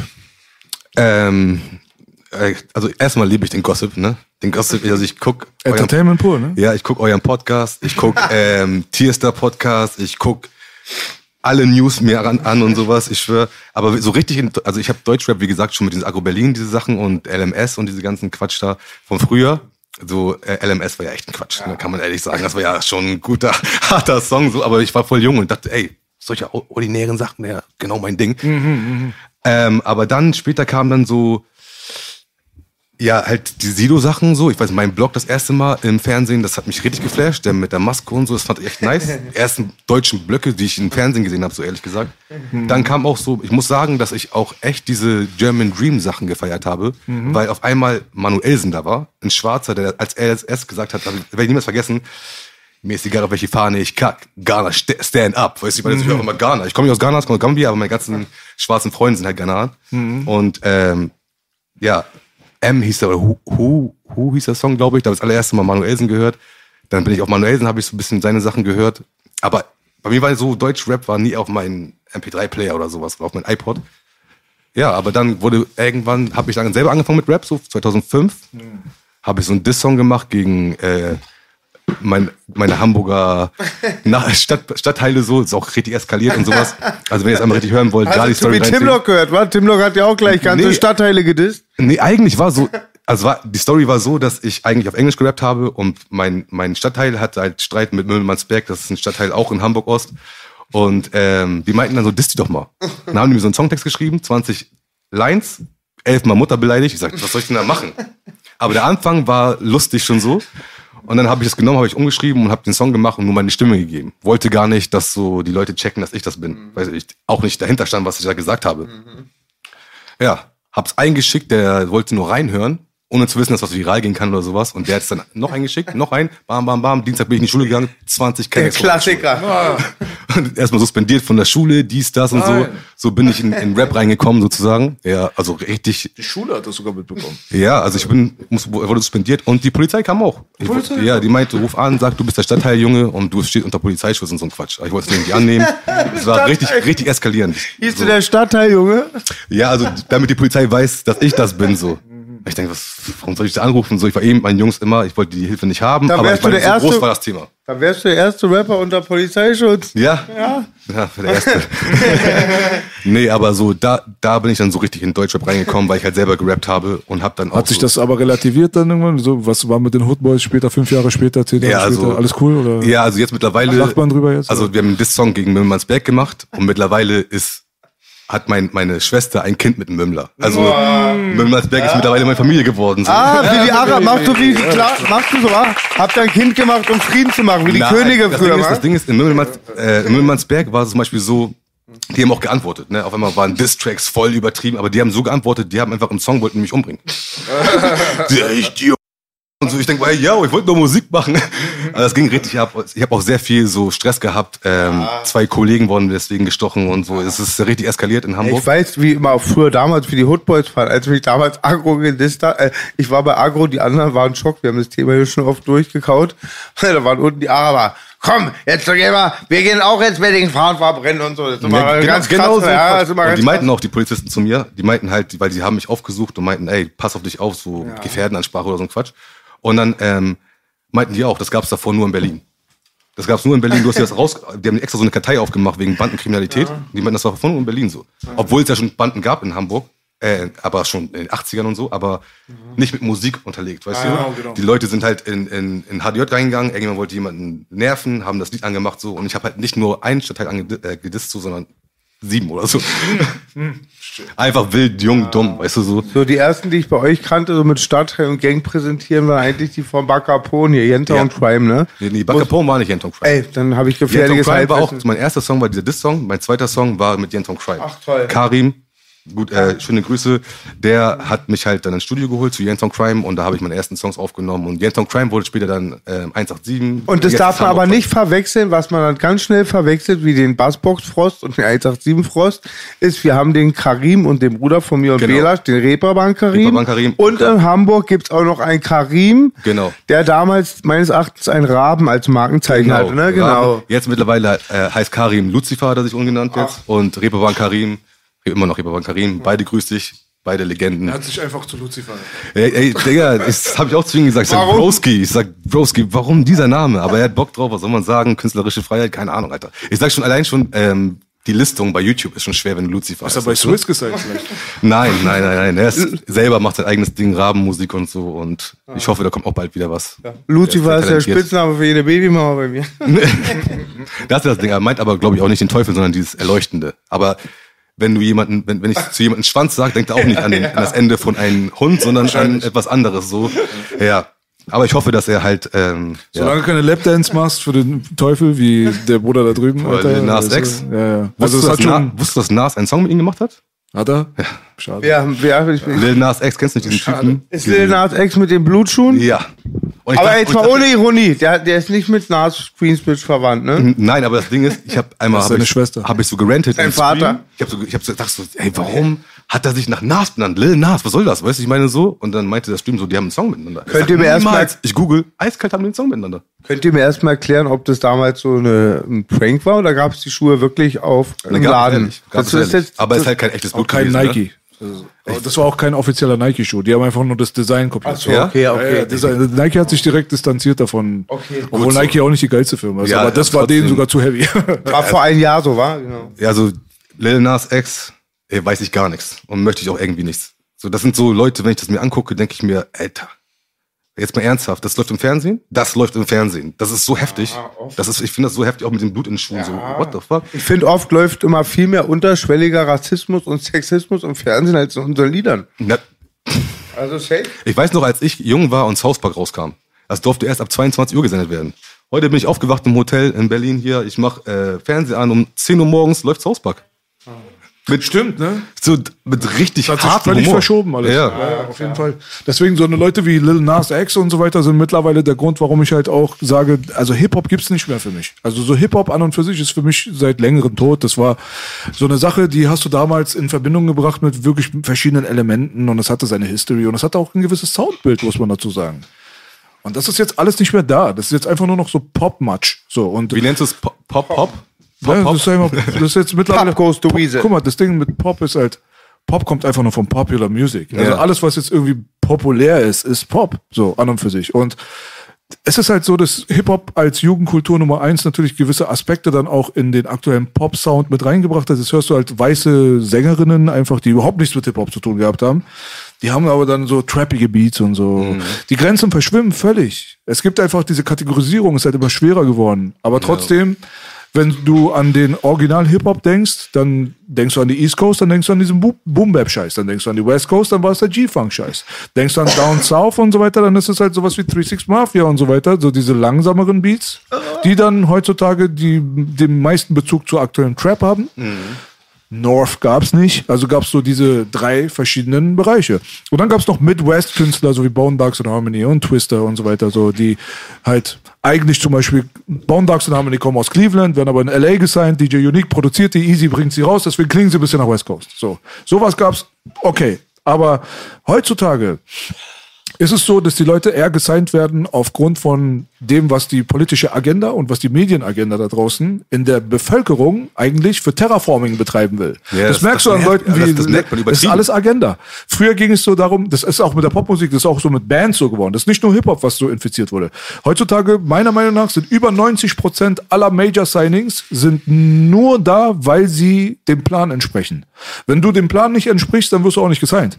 Es geht nicht um die Qualität des Mu Musikers und das war- das ist der große Unterschied zu den 70er, 80ern und teilweise den 90er Jahren. Das sollten die Leute da draußen einfach mal endlich mal schnallen. Deswegen Früher- ist ja auch die Musik viel besser in dieser Zeit. Ne? Richtig, deswegen, deswegen konsumieren auch die Leute heutzutage lieber alte Musik als neue Musik. Die Streaming-Charts werden dominiert von Sachen aus den 70s, 80s, 90s. 70%. So. Und Deswegen, deswegen, bin ich auch der Meinung, ich glaube, das wird sich auch anders jetzt wieder ändern und wieder zum Anfang gehen, glaube ich. ja, aber ich wie glaub, soll das passieren, wenn die Industrie das uns alle an den Eiern hat? Wir sind aber, guck mal, das Ding ist, so jemand wie ihr zum Beispiel habt eine eigene Plattform, ich habe eine eigene Plattform. Eine ganz neue Generation wird gerade aufgezogen. Wir dürfen nicht vergessen, dass wir dieses YouTube ja auch nicht lange haben als Hip-Hopper. Wir haben es als, als Outlet genutzt, aber jetzt, dass ich einen äh, Podcast habe, dass ich einen Channel habe mit Dokus und so, das ist ja echt sehr früh. Wir haben noch gar keine Hip-Hop-Opas zum Beispiel.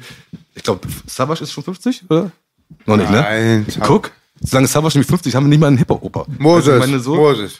Okay, Moses, aber er ist ja auch nicht mehr, äh, macht ja auch nichts mehr. Aber Doch. zum Beispiel jetzt in Am- Amerika sind ja die ganzen Großen jetzt schon 50. Das heißt, jetzt kommt eine neue Generation, deswegen meinte ich auch. 60 teilweise. Aber Moses macht noch Sachen, bevor ich hier wieder was richtig stellen muss. Okay. Moses Moses- bringt Sachen raus, ne. aber er ist jetzt nicht in der Modus Mio Playlist. Ah. Genau. Aber ich meine damit, jetzt kann, ich, ich hoffe einfach, dass es die, die Entwicklung wieder dahin geht, dass es wieder um Musik geht und dass Hip-Hop-Elemente auch wieder wichtig sind. So. Weißt Ich muss dich leider enttäuschen. Ich bin sehr, sehr gut connected, äh, auch in relativ hohe, äh, hohe Bereiche, sage ich mal, von Major-Labels. Und äh, die wollen das nicht, ne? Nee, also ich check einfach nur, wie das funktioniert. So, weißt du so? Ob die, was die wollen oder was die nicht wollen, das soll aber dahingestellt sein. Aber was tatsächlich der Ist-Zustand ist, du musst gewisse Kriterien erfüllen, damit du einen Plattenvertrag bekommst. Und äh, da sind die Unterschiede von Deutschland zu Amerika dann doch schon da, muss man dazu sagen. In Amerika gibt es zum Beispiel für die ältere Generation gibt es zum Beispiel einen Markt, wo sie stattfinden können. Also wenn du damals, so wie ein Nas, zum Beispiel Nas ist immer noch super Hype zurzeit. ja, jetzt gerade mit grad äh, wieder Hitboy wieder, was alles macht, ne? Ist gerade wieder voll im Gespräch, weißt du so. Und das, aber ist auch ein bisschen angelehnt an die, an die alte Zeit. Natürlich, absolut. Ja. So, und äh, der größte Teil aber des amerikanischen Hip-Hop-Marktes wird ja von trotzdem der jungen Generation dominiert. Das sind ja so einzelne Oldschooler, die jetzt auch trotzdem immer noch Gas geben. Okay, gut.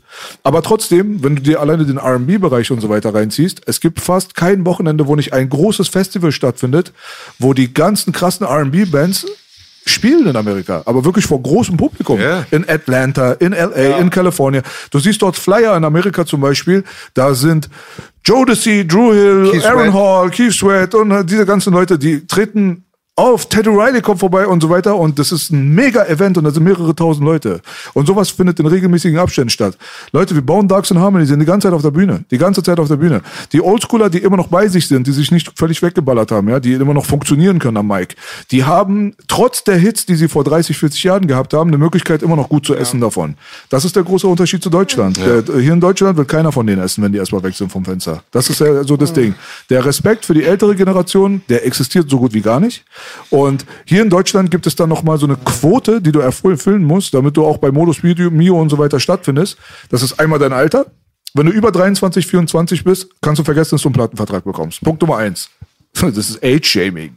so, weißt du, Das stimmt, alles Punkt stimmt. Nummer eins.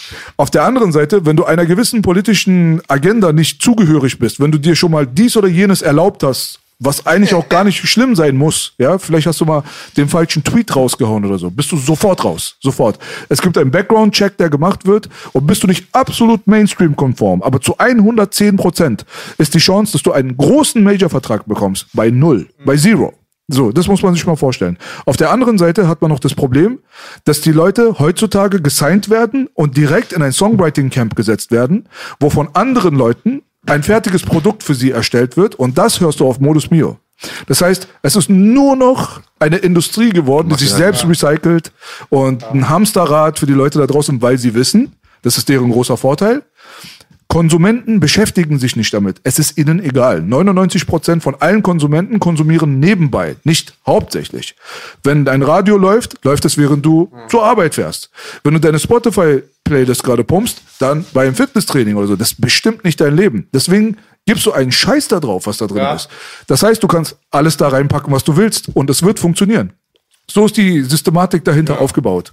Und das hat viel mit Korruption zu tun im Hintergrund. Das hat dieser Spotify-Skandal, der niemals zum Skandal leider geworden ist, hat es uns allen gezeigt.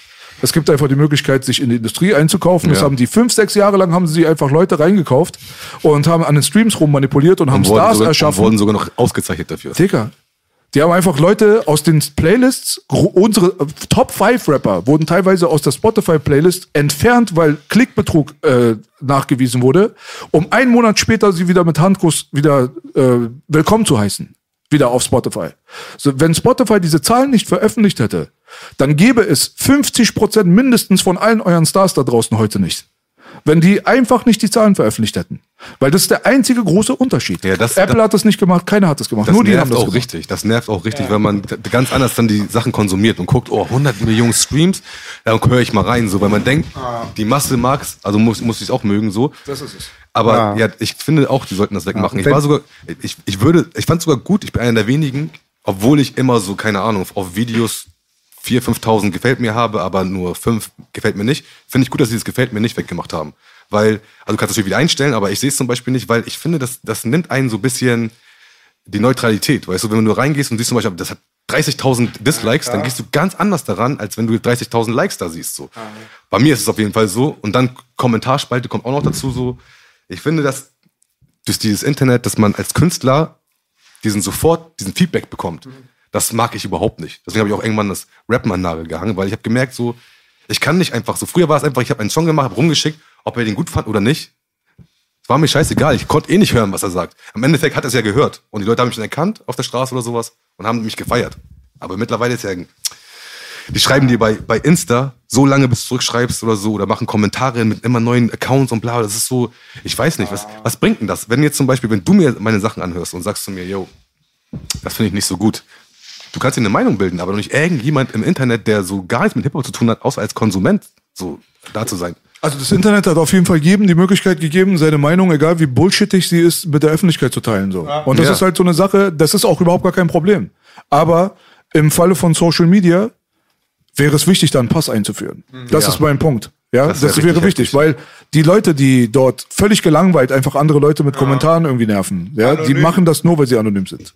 Natürlich. Mindestens 80 Prozent aller Kommentare, bin ich mir hundertprozentig sicher, werden, werden entweder nicht da oder würden ganz anders aussehen, wenn du mit deinem Personalausweis dich registrieren müsstest mit einem blauen Haken.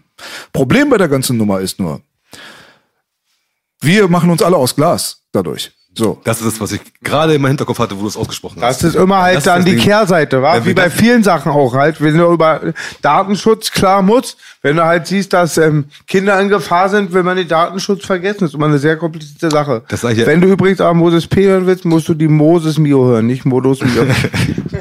Nee, Ja, aber jetzt immer halt, ich, ich bin dann auch immer überfragt, was man, also da weiß ich nicht, was man macht, ne? Klar, weil wer kontrolliert die, die uns kontrollieren, ne? ja, das stimmt. So. Weißt du, ähm, die Musikindustrie, dass die irgendwie den, äh, den Wendepunkt bekommt und das alles wieder sich in Richtung Qualität entwickelt und so weiter, wir sind, glaube ich, so weit davon weg wie noch nie zuvor. Ich, Aber deine Hoffnung in allen Ehren. Ich hoffe ja auch, dass deine Hoffnung wahr wird. Aber ich sehe die Anzeichen dafür realistisch. ich sag dir, nicht. du wirst spätestens, wenn du deinen Erfolg hast, äh, in der Musikindustrie, wenn du, selbst wenn du die niemals richtig kriegen würdest, sondern einfach nur im Untergrund bleibst, wirst du irgendwann, das ist ein ganz normaler äh, Weg von jedem Künstler, der so Musik macht, wirst du irgendwann ein Label machen zum Beispiel. Und dann machst du wieder die nächsten Leute, die du rausbringst oder sowas. Und das denke ich gerade, dass wir gerade eine, eine Generation formen, die in 20 Jahren oder sowas halt die Chefs sind. Weißt du, so? Wenn jetzt, wenn ich so gucke, wer, wer, wer mich erkennt auf der Straße und ich bin ja echt im Hintergrund, dann merke ich schon, dass viele Leute echt Hip-Hop lieben, so. Weil wer, wer meine Sachen guckt, ein paar mögen so die Stimme und ein bisschen entertained werden, aber 90% liebt einfach den Content so. Ja.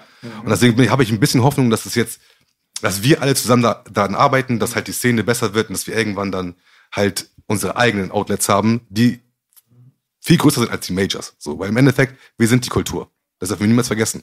Und natürlich, wenn jemand zu mir kommt und sagt, so ein Major-Label, hier sind so und so viel Geld, komm, ich sign dich, das ist ja, dann Nein zu sagen, ist auch immer hart, weißt du, was ich meine, so. Bruder, die, die geben voll. Vorschüsse raus von äh, zwei bis teilweise zehn Millionen Euro. Das musst du dir mal überlegen. Für einen absoluten Loser. Das musst du dir mal vorstellen. Wie soll sich das dann ändern? Also Ich also ich sehe da wirklich keine Perspektive zurzeit. Aber ich hoffe, dass du recht hast und dass durch irgendwas, was ich gerade nicht sehe, dass da irgendwann mal so eine Dynamik entsteht. Das wäre uns allen zu wünschen eigentlich normalerweise. Ja, voll. Weil- Aber man muss auch dazu sagen, wäre ich jetzt wäre ich jetzt nicht jemand, der zum Beispiel äh, überhaupt nicht in der Oberliga spielt, ja, also welche, nein, ich bin jemand, der nicht in der Oberliga spielt. Wäre ich jetzt jemand, der in der Oberliga angekommen ist und das auch gar nicht anders kennt, weil ich mit 21 Jahren schon einen Millionenvertrag untergesetzt bekommen hätte, dann würde ich nicht in diesem Podcast hier sitzen und meckern. Das ist auch nochmal so eine Sache, weil die Veränderung kommt nie von oben. Ja, die ja. Veränderung kommt immer von unten. Die kommt immer vom Fußvolk. Und das ist das Wichtigste von allen, dass die Leute nicht vergessen, ihr seid die Mächtigen. Wir sind die Mächtigen. Das ist das, das ist genauso, wenn du die, die Welt betrachtest mit Politik und Medien. Ein Prozent hat 99 Prozent an den Eiern. Ja? Aber normalerweise würde es zwei Wochen dauern und diese ein Prozent würden um ihr Leben rennen und wir wären mit Heugabeln hinter denen her und fackeln. Ja, aber es gibt halt, Aber die Organisation ist nicht da. ja, Stimmt. nicht nur das, und was auch, mir auch immer der ein- Wille von vielen nicht. Ja, und was So. mir immer einfällt, immer auch, der Spruch, immer alter Spruch von meinem Vater, make stupid people famous. Also ich glaube ganz Der oft, da nach. werden auch bewusst in den in deutschen Medien, wo die ich verfolge oder amerikanischen, werden bestimmte Leute auch stark gemacht. Bei Leuten, bestimmten Leuten wird keine Stimme gegeben. Und wenn du mal guckst, auch wer dabei, ob es jetzt Hip-Hop ist oder Markus Lanz, sitzen halt immer auch meistens Schafe da und die ihren Mund nicht aufmachen. Meistens denkt man auch, die sind alle verschieden, das ist meistens immer die gleiche Suppe und make stupid people famous. Aber das meine ich ja gerade. Guck mal, zum Beispiel etwas wie Lanz oder sowas. Die Einschaltquoten gehen immer mehr runter. Wir machen gerade eigene Sachen so. Ich sag dir, der nächste Schritt wird auch sein, dass irgendjemand so wie einen Sender hat als Stream. dass jemand einfach streamt, ein, ein, als äh, wie RTL sozusagen 24 Stunden und Leute eine. Ich, ich bin der Meinung, guck mal, wenn wir jetzt zurückgucken, wann, wann ist äh, Rappers Delight rausgekommen? 78. 78, Ja, ja. ne? Dann sind wir jetzt gerade, wenn wir gucken, von der Hip-Hop-Szene, sind wir gerade 1998 in Am- Amerika. 20 Jahre sind jetzt gerade, der Sido kam 2002 raus oder so. Das war der Startschuss von so Gangster-Rap, sag ich mal so, mit Bushido. Mhm. Bushido, das, ja, ja. Deswegen heißt es, ähm, 20 Jahre später, jetzt sind wir gerade erst bei den 90er Jahren, wo die, Neu äh, die Am- Amis in den 90er Jahren waren. Ich komme gleich wieder, ich muss mich mal um, über, um Markus Schwanz kümmern, ich muss wieder auf Klo. Ja, und deswegen meine ich so, ich, deswegen habe ich Hoffnung. Die Leute le- äh, werden jetzt erst groß oder sind jetzt erst groß geworden mit der Musik und sowas. Und ja, ich bin in der Hoffnung, dass wir halt die Urgesteine irgendwann Labels machen und dann, weil du gerade sagst, mit 21 Jahren sind die rausgekommen und natürlich haben die dann sind Millionäre und so, aber es geht darum, dass zum Beispiel der Typ, der Manager oder der, der Major-Label-Boss oder so, dass er dann sagt, yo, bleib auf dem Teppich, dies und das, so, mach mal das, dass die Hip-Hop-Kultur sozusagen wieder in den Vordergrund kommt und Connection und so, weil im Endeffekt, wie geil wäre das denn, wenn einfach das so wie in Amerika wäre, dass zum Beispiel so ein Beyoncé ein Jay-Z heiratet zum Beispiel so und übelste Alben macht. Das kannst du dir gar nicht vorstellen, dass irgendwie hier, sag mal, ein Schlagersänger, kein, Äh, Wenn Boogie Shirin David heiratet. ey, nicht über Shirin ist Hamburgerin, ne? Ich, alle haten immer Shirin, sie ist Hamburgerin, ey. Ich hate Shirin nicht, Digga. Shirin ist King. Vor allem nicht, weil sie mit Boogie heiraten wird. der Boogie, guck mal, das ist anderes. Shirin ist für mich auch eine aus der Szene. Sie war auch schon früher in Hamburg immer sehr, sehr Hip-Hop. Sie liebt den Scheiß. Das meine ich nicht, aber ich meine eher so vielleicht so. Wie heißt diese Fischer? Helene Fischer. Helene Fischer. Helene Fischer mit zum, keine Ahnung, mit. Flair. Ja, okay, sagen wir Nee, nee, Flair. meinst, ich weiß schon, was du meinst. Helene Fischer müsste eigentlich dann Florian Silbereisen heiraten. Aber jetzt gibt es Künstler wie Sido, die so groß sind und Richtig, weißt du, und die werden ja auch alt und bringen Leute wie Bozza jetzt raus und sowas. Grüße an Bozza übrigens auch. Auch, Bozza. ein, auch ein richtiger Hamburger. So, ja. Und deswegen, ich bin, ich bin guter Dinge, dass es vielleicht, dass wir bald die Position haben im Major-Label, um zu sagen, yo, yo, yo. Guck mal, das Ding ist, warum, warum ich so skeptisch bin, ist, wenn ich mir die Welt so angucke, wenn Bill Gates zum Beispiel Bock drauf hätte, dann gäbe es keinen einzigen Hungernden in Afrika.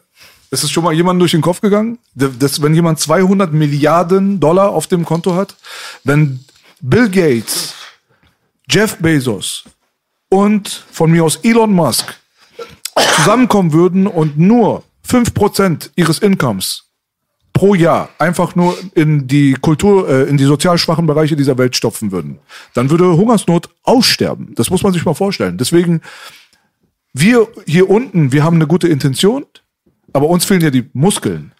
Aber die, die das fette Money haben, ob das jetzt gar nicht übertragen jetzt auf Gates und Musk und so, jetzt wenn wir über die Musikindustrie zum Beispiel sprechen, die Heavy Hitters, die Big Players oben, sind die, die so hier alles verändern könnten. Wofür wir 20 Jahre revolutionären Kampf brauchen mit vielen, vielen gefallenen Soldaten. Das können sie mit einem Fingerschnippen erzielen. weil, weißt du, was ich meine? Ich, also ich bin der Meinung, dass So. diese ganzen Leute so reich sind, weil sie alle Egoisten sind und an sich selber denken. Das heißt, der Kern ist schon so. Guck mal, ich zum Beispiel habe jetzt, hab jetzt zwei Jahre YouTube und ich baue gerade meinen vierten Brunnen. Hä? Das ist gar keine Relation zu anderen Leuten, die einfach so Tausende Euros im Monat machen, Hunderttausende machen so. Sag mal, dass, dass die Leute nicht wissen, du baust Brunnen in Afrika, ne? Ja, also nicht ich. Ich sorge dafür, aber meine Community, ich, deswegen liebe ich auch jeden Einzelnen. Das hat mir auch voll so gezeigt, dass die Welt doch noch gut ist. Jeder hat einen Euro gespendet, dann haben wir 2.000, 3.000, manchmal sogar 4.000 Euro zusammengesammelt. so. Ähm, und aber das meine ich. Ich denke schon, da, deswegen wollte ich nicht erwähnen oder sowas. Ich rede auch ungern eigentlich Alles darüber, cool, weil gut. ähm, das Respekt, wem Respekt gebührt. aber ich meine nur damit so, mein Blickwinkel ist ganz anders und deswegen werde ich wahrscheinlich nicht so reich werden, weil ich dann natürlich, sobald ich Geld habe, auch teile so. Und davon gibt es auch sehr viele Menschen. Die Dark Side, so sag ich mal, die Dark Side sind schon viele Leute und auch die Reichsten sind meist, meistens auch so am Balancieren von hin und her. Aber es gibt auch ein paar Leute, die dagegen anarbeiten. Ne? Zum Beispiel habe ich irgendjemand gelesen, der sein ganzes Vermögen, wenn er stirbt, äh, abgibt. Habe ich auch irgendwie gelesen vor kurzem, ein Milliardär. Ja, also es gibt ein paar Leute, die sind, arbeiten schon An bei, wen gibt das ab? An Jeff Bezos? nee, äh, äh, gespendet. Aber wer bringt die Spenden wohin und bla. Gut, das, ich soll, da äh, gerade das, soll nicht, das soll nicht heißen, dass jeder, der Geld hat, pauschal irgendwie ein Arschloch ist und äh, der Community nicht irgendwie was zurückgeben will. Das soll es nicht heißen. Aber in der Musikindustrie bin ich sehr, sehr überzeugt davon, dass wir 999,9 Prozent von allen Budgets zentralisiert in den Major-Strukturen haben. Das ist so eine Sache, da der Rest, der dann irgendwie selber sich was aufbaut, so wie wir, wir sind so Einhörner im Wald. Ja. Das muss man dazu sagen. Und bis diese Minderheit eine Mehrheit wird, dafür brauchen wir eine globale Revolution, glaube ich. Wirklich. Ja. Das, ist, das ist jetzt so, das ist so gekoppelt mittlerweile, die Musikindustrie ist so ein maßgeblicher Teil des Terraformings dieser Gesellschaft. Hm. Die werden niemals ihre Macht aus den Händen geben. Das ist eine Frage der Macht mittlerweile. Es ist keine Frage des Entertainments oder der künstlerischen Be Berieselung. Es geht einfach um Global Control Shit. Und da, da, da, da spielt die Musikindustrie, Hollywood und so weiter eine Major-Rolle. Major-Rolle. Gott sei Dank können, sind wir auch Rapper, weil ich sage, hätten wir, wir haben ja auch oft äh, systemkritische Sachen gemacht oder unsere Leute präsentiert. Mit Film hätten wir es gar nicht machen müssen. Bei Filmen ist es noch mehr, mit Etat. Da fällt mir auch immer Spike Lee ein, der auch erst im Nachhinein seine Credits bekommen hat. Ali war auch nicht der so beliebt, als er da noch, als es aktuell war gerade das. Und ich glaube. Auch Pac zum Beispiel. Ja, Alle sagen immer, genau. Pac, der, Pac wurde gehasst, als er Pac gestorben wurde ist. gehasst, Ja. danke dir, genau. Auch nach dem Tod, da ziehe ich sehr viele Parallelen. Halt, genau. Ja, ich muss auch ehrlich sagen, so, also, wie gesagt, ich beobachte das auch. Weißt du, so, ich kann nicht sagen, ob das jetzt stimmt oder nicht, aber ich beobachte das auch und ich finde halt, da gibt es einfach zu viele Beweise, dass man sagen kann, das ist Zufall. Und vielleicht schiebe ich auch nur, so, aber so, wenn ich einfach die Karten sehe auf dem Tisch, dann sage ich auf jeden Fall, das sieht mir kontrolliert aus und Ja. dass man das gerne machen möchte mit der Jugend so. Und mir fehlt danach immer oft ein Aufschrei. Wenn dann immer die Sachen rauskommen, fehlt mir mein Leben lang ein Aufschrei. Ja, aber weil die Leute auch Angst haben, gecancelt zu werden, wenn sie aufschreien. Nein, aber auch generell, dann ist das auch meistens immer 10 oder 20 La- Jahre länger her. Die Leute sind nicht mehr unmittelbar betroffen, wissen gar nicht, dass sie eigentlich immer noch betroffen sind. Und auch halt Politiker haben ja immer das, die treten dann mit dem Amt zurück und sind nicht mehr verantwortlich. Richtig. Da, bei Leuten wie Tupac zum Beispiel muss sich jeder mal, der wirklich so einen guten Überblick über die Entwicklung hat, muss sich mal selber fragen, wäre dieser Mann nicht gestorben? Was zum Beispiel. passiert, ne? Ne? Wären dann die Leute, die man heutzutage kennt, aber auch vor allem die Strömungen, die Black America zum Beispiel terraformen sollen zu dem, was es heutzutage gemacht wurde.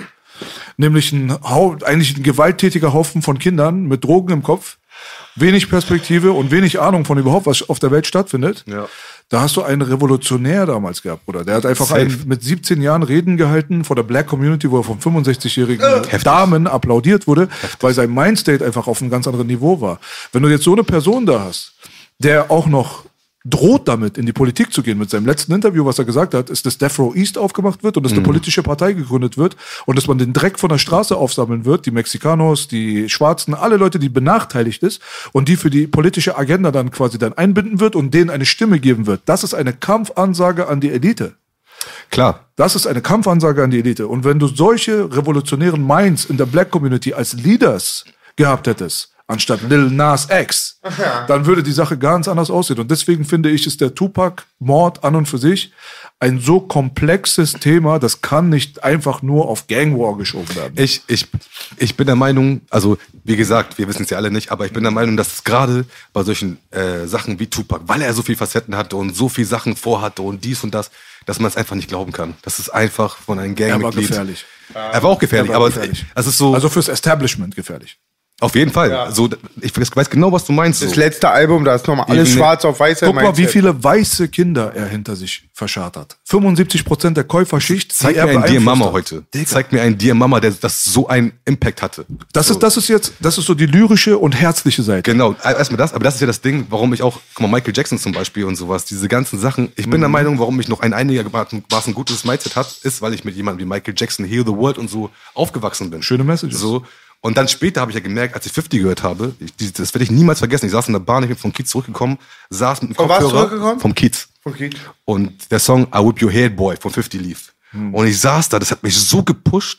Das hat mich so gepusht. Jeder hat angeguckt, äh, Hm. dann irgendwann Stiegerei, obwohl ich alleine in der Bahn war. Das hat mich so gepusht, dass ich mich mit zwei Jungs geschlagen habe in der Bahn. Und da Krass, habe ich ne? erst realisiert, was Musik mit mir macht. Das höre ich voll oft, das höre ich immer voll oft. Und das muss man sagen, Tupac hat auch diese Seite mehr als alle anderen. Deswegen ja, der war so, so eine bipolare Ja, Person ja. eigentlich.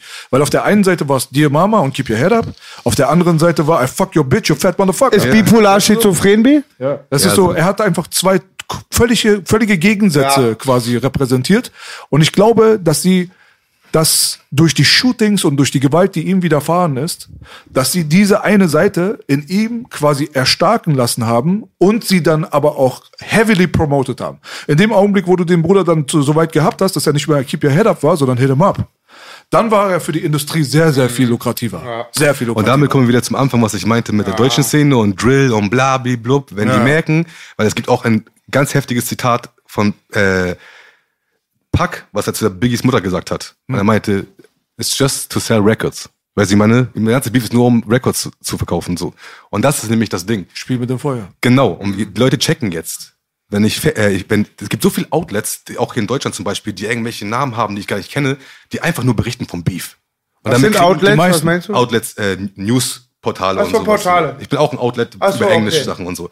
Und ähm, ja, Der das, größte Teil, oder? ja, und das sieht man halt so. Deswegen habe ich auch zum Beispiel, ich will den Namen jetzt nicht sagen, aber der seinen Ka- Kanal verloren hat zum Beispiel, deswegen mochte ich den Kanal zum Beispiel gar nicht in Deutschrap so. Ähm, und die Entwicklung. Sag mal, wenn du willst, schneide ich raus. Rap-Check. Rapcheck.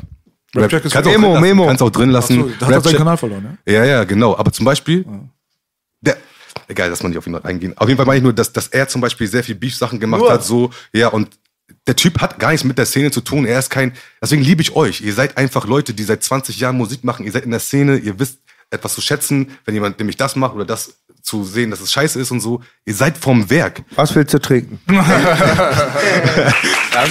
Aber es ist so und ich hoffe einfach, dass, wie gesagt, auch ihr habt mit dem Podcast habt ja auch einen Meilenstein gesetzt so. Und ich hoffe, dass es einfach weitergeht und weitergeht und weitergeht, so dass irgendjemand zum Beispiel, ich sag dir ehrlich, wenn ich irgendwie Fame kriegen sollte, das erste, was ich mache, ist, die Geschichte von Hamburg zu erzählen. Kennt ihr die Geschichte, die Rap-Geschichte von Hamburg? Ein Bisschen. Ja, genau, ein bisschen. Du hast gerade gesagt, Bacapone und diesen, das, bla, bla, bla, so, die, das sind auch alles Legenden. Viele liebe Grüße und so, aber die ganze Geschichte, wer war der erste Gangster-Rapper aus Hamburg, wie ist es gekommen, diese ganzen Stadtteilsachen, die wir auch hatten, die kennt keiner. Ihr habt dafür gesorgt, ich kann über Berliner Geschichte mehr erzählen als über Hamburg. Ey, ich sag euch was Lustiges, das muss ich jetzt irgendwie da reinmogeln. Ich wollte es später sagen, weil wann kommt der Podcast raus? Safe erst in zehn Tagen, ne? Weil ich bin eingeladen worden nach Hamburg.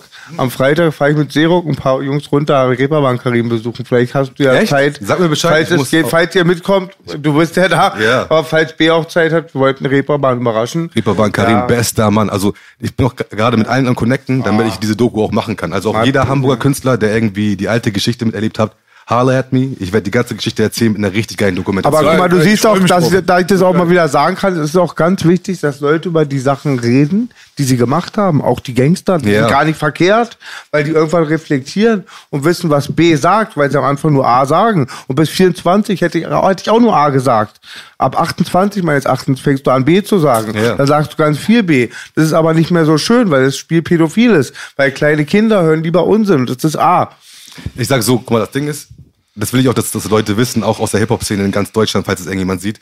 Ähm, die berichten ja alle vom Fernseher und sowas, bla bla. Die, also die Leute wollen nicht gerne mit Leuten zusammenarbeiten, die Dokumentation machen, weil die Leute nicht vom Fach sind, die berichten, weil die Leute alles umschneiden und blablablub. Also wenn jemand mit mir zusammenarbeitet, sage ich straight up, wenn wir eine Dokumentation machen, und deswegen, vielleicht mache ich irgendwann auch auf deutsche Sachen so, dann machen wir das zusammen. Dann setzt man sich hin und man erzählt die Geschichte. Deswegen will ich nur sagen, ein Typ, der Hip-Hop-Liebhaber ist, selber Rapper war oder ist und äh, seit 20 Jahren dabei ist, so ich bin jetzt da und ich will dafür sorgen, dass alle Geschichten erzählen werden. Aus Frankfurt, aus Berlin, aus Hamburg, egal wo, auch wenn irgendein Kuhkaff das ist so. Und, Egal. Aber ich möchte die Geschichte von der Straße erzählen, weil das ist wichtig. Das ist sehr, sehr, wichtig. Voll schön gesagt. Mal aus eigener Perspektive, aus meiner Erfahrung muss ich sagen, wenn ich die Geschichte jetzt selbst erzählen wollen würde, ich würde es zurzeit nicht machen, sage ich ganz ehrlich. Warum? Weil 90% einfach nur abgefuckte Lüge ist. Also wenn n- 90% von allem, was du weißt über die Historie von Rap und was im Hintergrund abgelaufen ist, ist Lüge. 90%. Ich lege dafür da meine Hand ins Feuer. Die Leute, Deutschrap an und für sich ist die größte Lügenbubble, die Ach, du es redest von überhaupt Deutschrap gibt. jetzt? Deutschrap Okay, ist die größte Lügenbubble. gedacht. Wirklich, also wenn du hier in Deutschrap und ich kenne, ich kann dir mindestens eine Geschichte von jedem etablierten Rapper da draußen erzählen, dass du vollkommen den Respekt vor dieser Person verlierst. Aber das Ding ist, diese Geschichten sind alle kept on the hush. Das ist nicht Ja, so irgendwas, was man in der Öffentlichkeit jemals geteilt hat. Ich merke ja auch langsam, komme ich ja langsam in die Szene rein und ich merke schon, Das ist äh, das ist schon schon hart. harte man muss, Thematik. man muss auf jeden Fall wirklich so viel Liebe, wie ich für einige Aspekte von Deutschrap habe, umso mehr habe ich Hate gegen die Heuchelei, die hier stattgefunden hat innerhalb der letzten 20 Jahre. Aber- Fast jede Story ist eine Lüge. Deswegen, es geht mir Real nicht, Talk. es geht mir nicht um, ähm, weil ich habe auch schon ein paar Anfragen bekommen, es geht mir jetzt nicht das, darum, dass ich jetzt eine Doku über Boogie mache. Es geht mir darum, wenn ich eine Geschichte, wenn ich eine Doku mache, möchte ich über Langwitz und den Rap dazu machen. Also es geht mir darum, dass ich ein bisschen die Geschichte der Straße erzähle, weil die Leute irgendwann wegsterben. Und ich habe gesehen, zum Beispiel bei der Kids-Dokumentation, es gibt eine riesen fette Dokumentation von NDR über den Kids. Und damit haben die die ganzen Sachen festgehalten, die für die Geschichte voll wichtig waren, zum Beispiel für mich, weil ich habe dann von den 90er Jahren bis 2022 gemacht so. Das heißt, die, ähm, die ganzen Sachen, die wir jetzt, wir können die Geschichte schreiben. Ja. Darum geht es. Wir können jetzt die Geschichte schreiben und müssen nicht irgendeinen Spiegel-TV-Typen Ja. die Chance geben. Weiß ich mal, wir müssen die Geschichte Ich schreiben. bin völlig auf deiner Seite, deswegen habe ich bei meinem letzten TV Straßensound Interview mit Davut habe ich am Ende auch gesagt, ich bin nicht zufrieden damit, was äh, Burak von TV Straßensound an Statement in der Öffentlichkeit rausgehauen hat über die Flair-Situation, weil es ging um mein Interview. Es ging um mein Interview. Das ist mehr meine Story als die von Burak. Ganz ehrlich. Aber ich habe extra meine Fresse gehalten, damit er erzählen kann, weil er war der Betroffene. Das heißt, er ist der Zinker, er hat die Polizei gerufen, er hat äh, ihn angezeigt und so weiter, diese ganzen Sachen. Und wo ich dann auch das gesagt habe, habe ich nur eine Sache dazu gesagt. Wenn jemand mal ein Geschichtsbuch über Deutschrap schreibt, dann möchte ich gerne die unverfälschte Wahrheit, ob sie angenehm oder unangenehm ist, einfach so da draus rauslesen können, wie sie passiert ist. Danke. Das ist mein Anspruch, was ich an der Sache habe. Ob ich dann im Endeffekt auf der Verliererseite bin oder auf der Gewinnerseite, das, Das soll für mich überhaupt keine Rolle um spielen. Schön gesagt, es geht darum, Vedas. was unsere Kinder irgendwann lesen werden. Schön gesagt. wer soll die Geschichte erzählen? Die, der, die Fernsehsender? Nein, wir sind jetzt hier, wir haben die Möglichkeiten. Jetzt habe ich noch einen Kanal aufgebaut, so mäßig. Lass uns das nutzen. Auch so, diese weißt du, so. Person, die er gerade Aber ich, was ich jetzt gerade gesagt habe, ist einfach nur repräsentativ dafür, dass die Wahrheit nicht erzählt wird. Auch nicht von uns. Weil es immer wieder irgendeinen gibt, den du anpissen könntest Ja, damit. das stimmt. Der, wir sind so nicht Ultimate Fighting Championship, wir sind Ultimate Feeling Championship. Ja, Jeder klar. muss irgendwie darauf aufpassen, dass der dann nicht beleidigt ist und dass dann Real 15 Leute dich nicht anrufen, weil du das und das als Statement Mhm. gedroppt hast. Wenn du irgendwas erzählt, was die Wahrheit ist, erstmal klingelt dein Telefon. Ja. Da sind erstmal fünf Leute, die mit der Sache eigentlich äh, an und für sich gar nichts zu tun haben oder Ja. mit der Person, über die du gerade redest oder über das Geschehen ist. Diese Politiksache hier, ja, wo alle immer so, dieses Gespräch hat nicht stattgefunden. Nein, nein, Bruder, guck mal, das Gespräch hat stattgefunden. So, das ist so unser, unser Ding, so. Das habe ich immer wieder gesagt. Keiner von euch macht mich zu einem Lügner. Aber wenn ich etwas nicht zu 100% ausspreche, dann immer nur, um irgendein Dude zu schützen, weil er Ja, ja, seine ja. Gefühle oder in der Öffentlichkeit oder er möchte vielleicht nicht, dass es rauskommt. Wenn es nach mir, nur nach meiner persönlichen Perspektive gehen würde.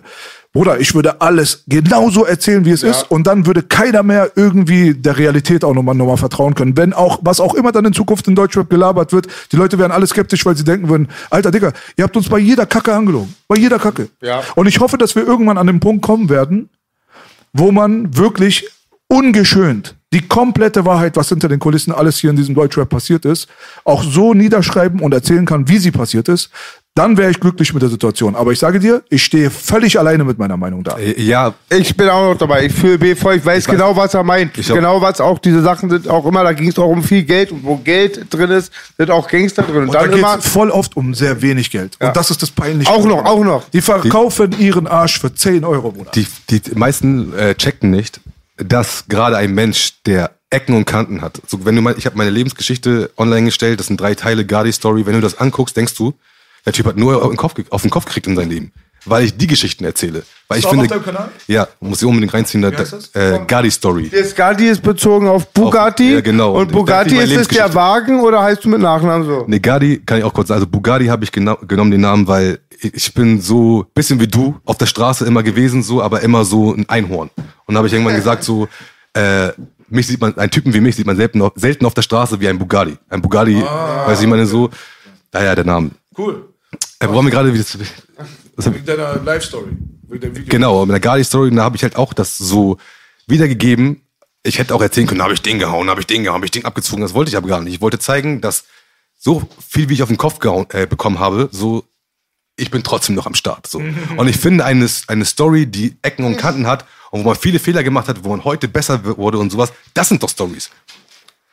Aber gibt es andere Leute, zum Beispiel wie Luciano, der für mich der, also einer der besten der Neuzeit ist in Deutschland, der macht gar kein Interview, keine Dokus, gar nichts und hat den erf übelsten Erfolg. Das finde ich auch wiederum nice, aber ist halt für die Geschichte äh, von Rap halt schade. Das Macht aber spektakulärer halt. Oft für die jungen Leute ist, ich sag's nicht bei Luciano, ich sag's allgemein, Ist ist, so. das spektakulärer, weil die Mythe viel interessanter ist als die Realität. Aber deswegen, äh, ich kann ein gutes Beispiel einmal bringen.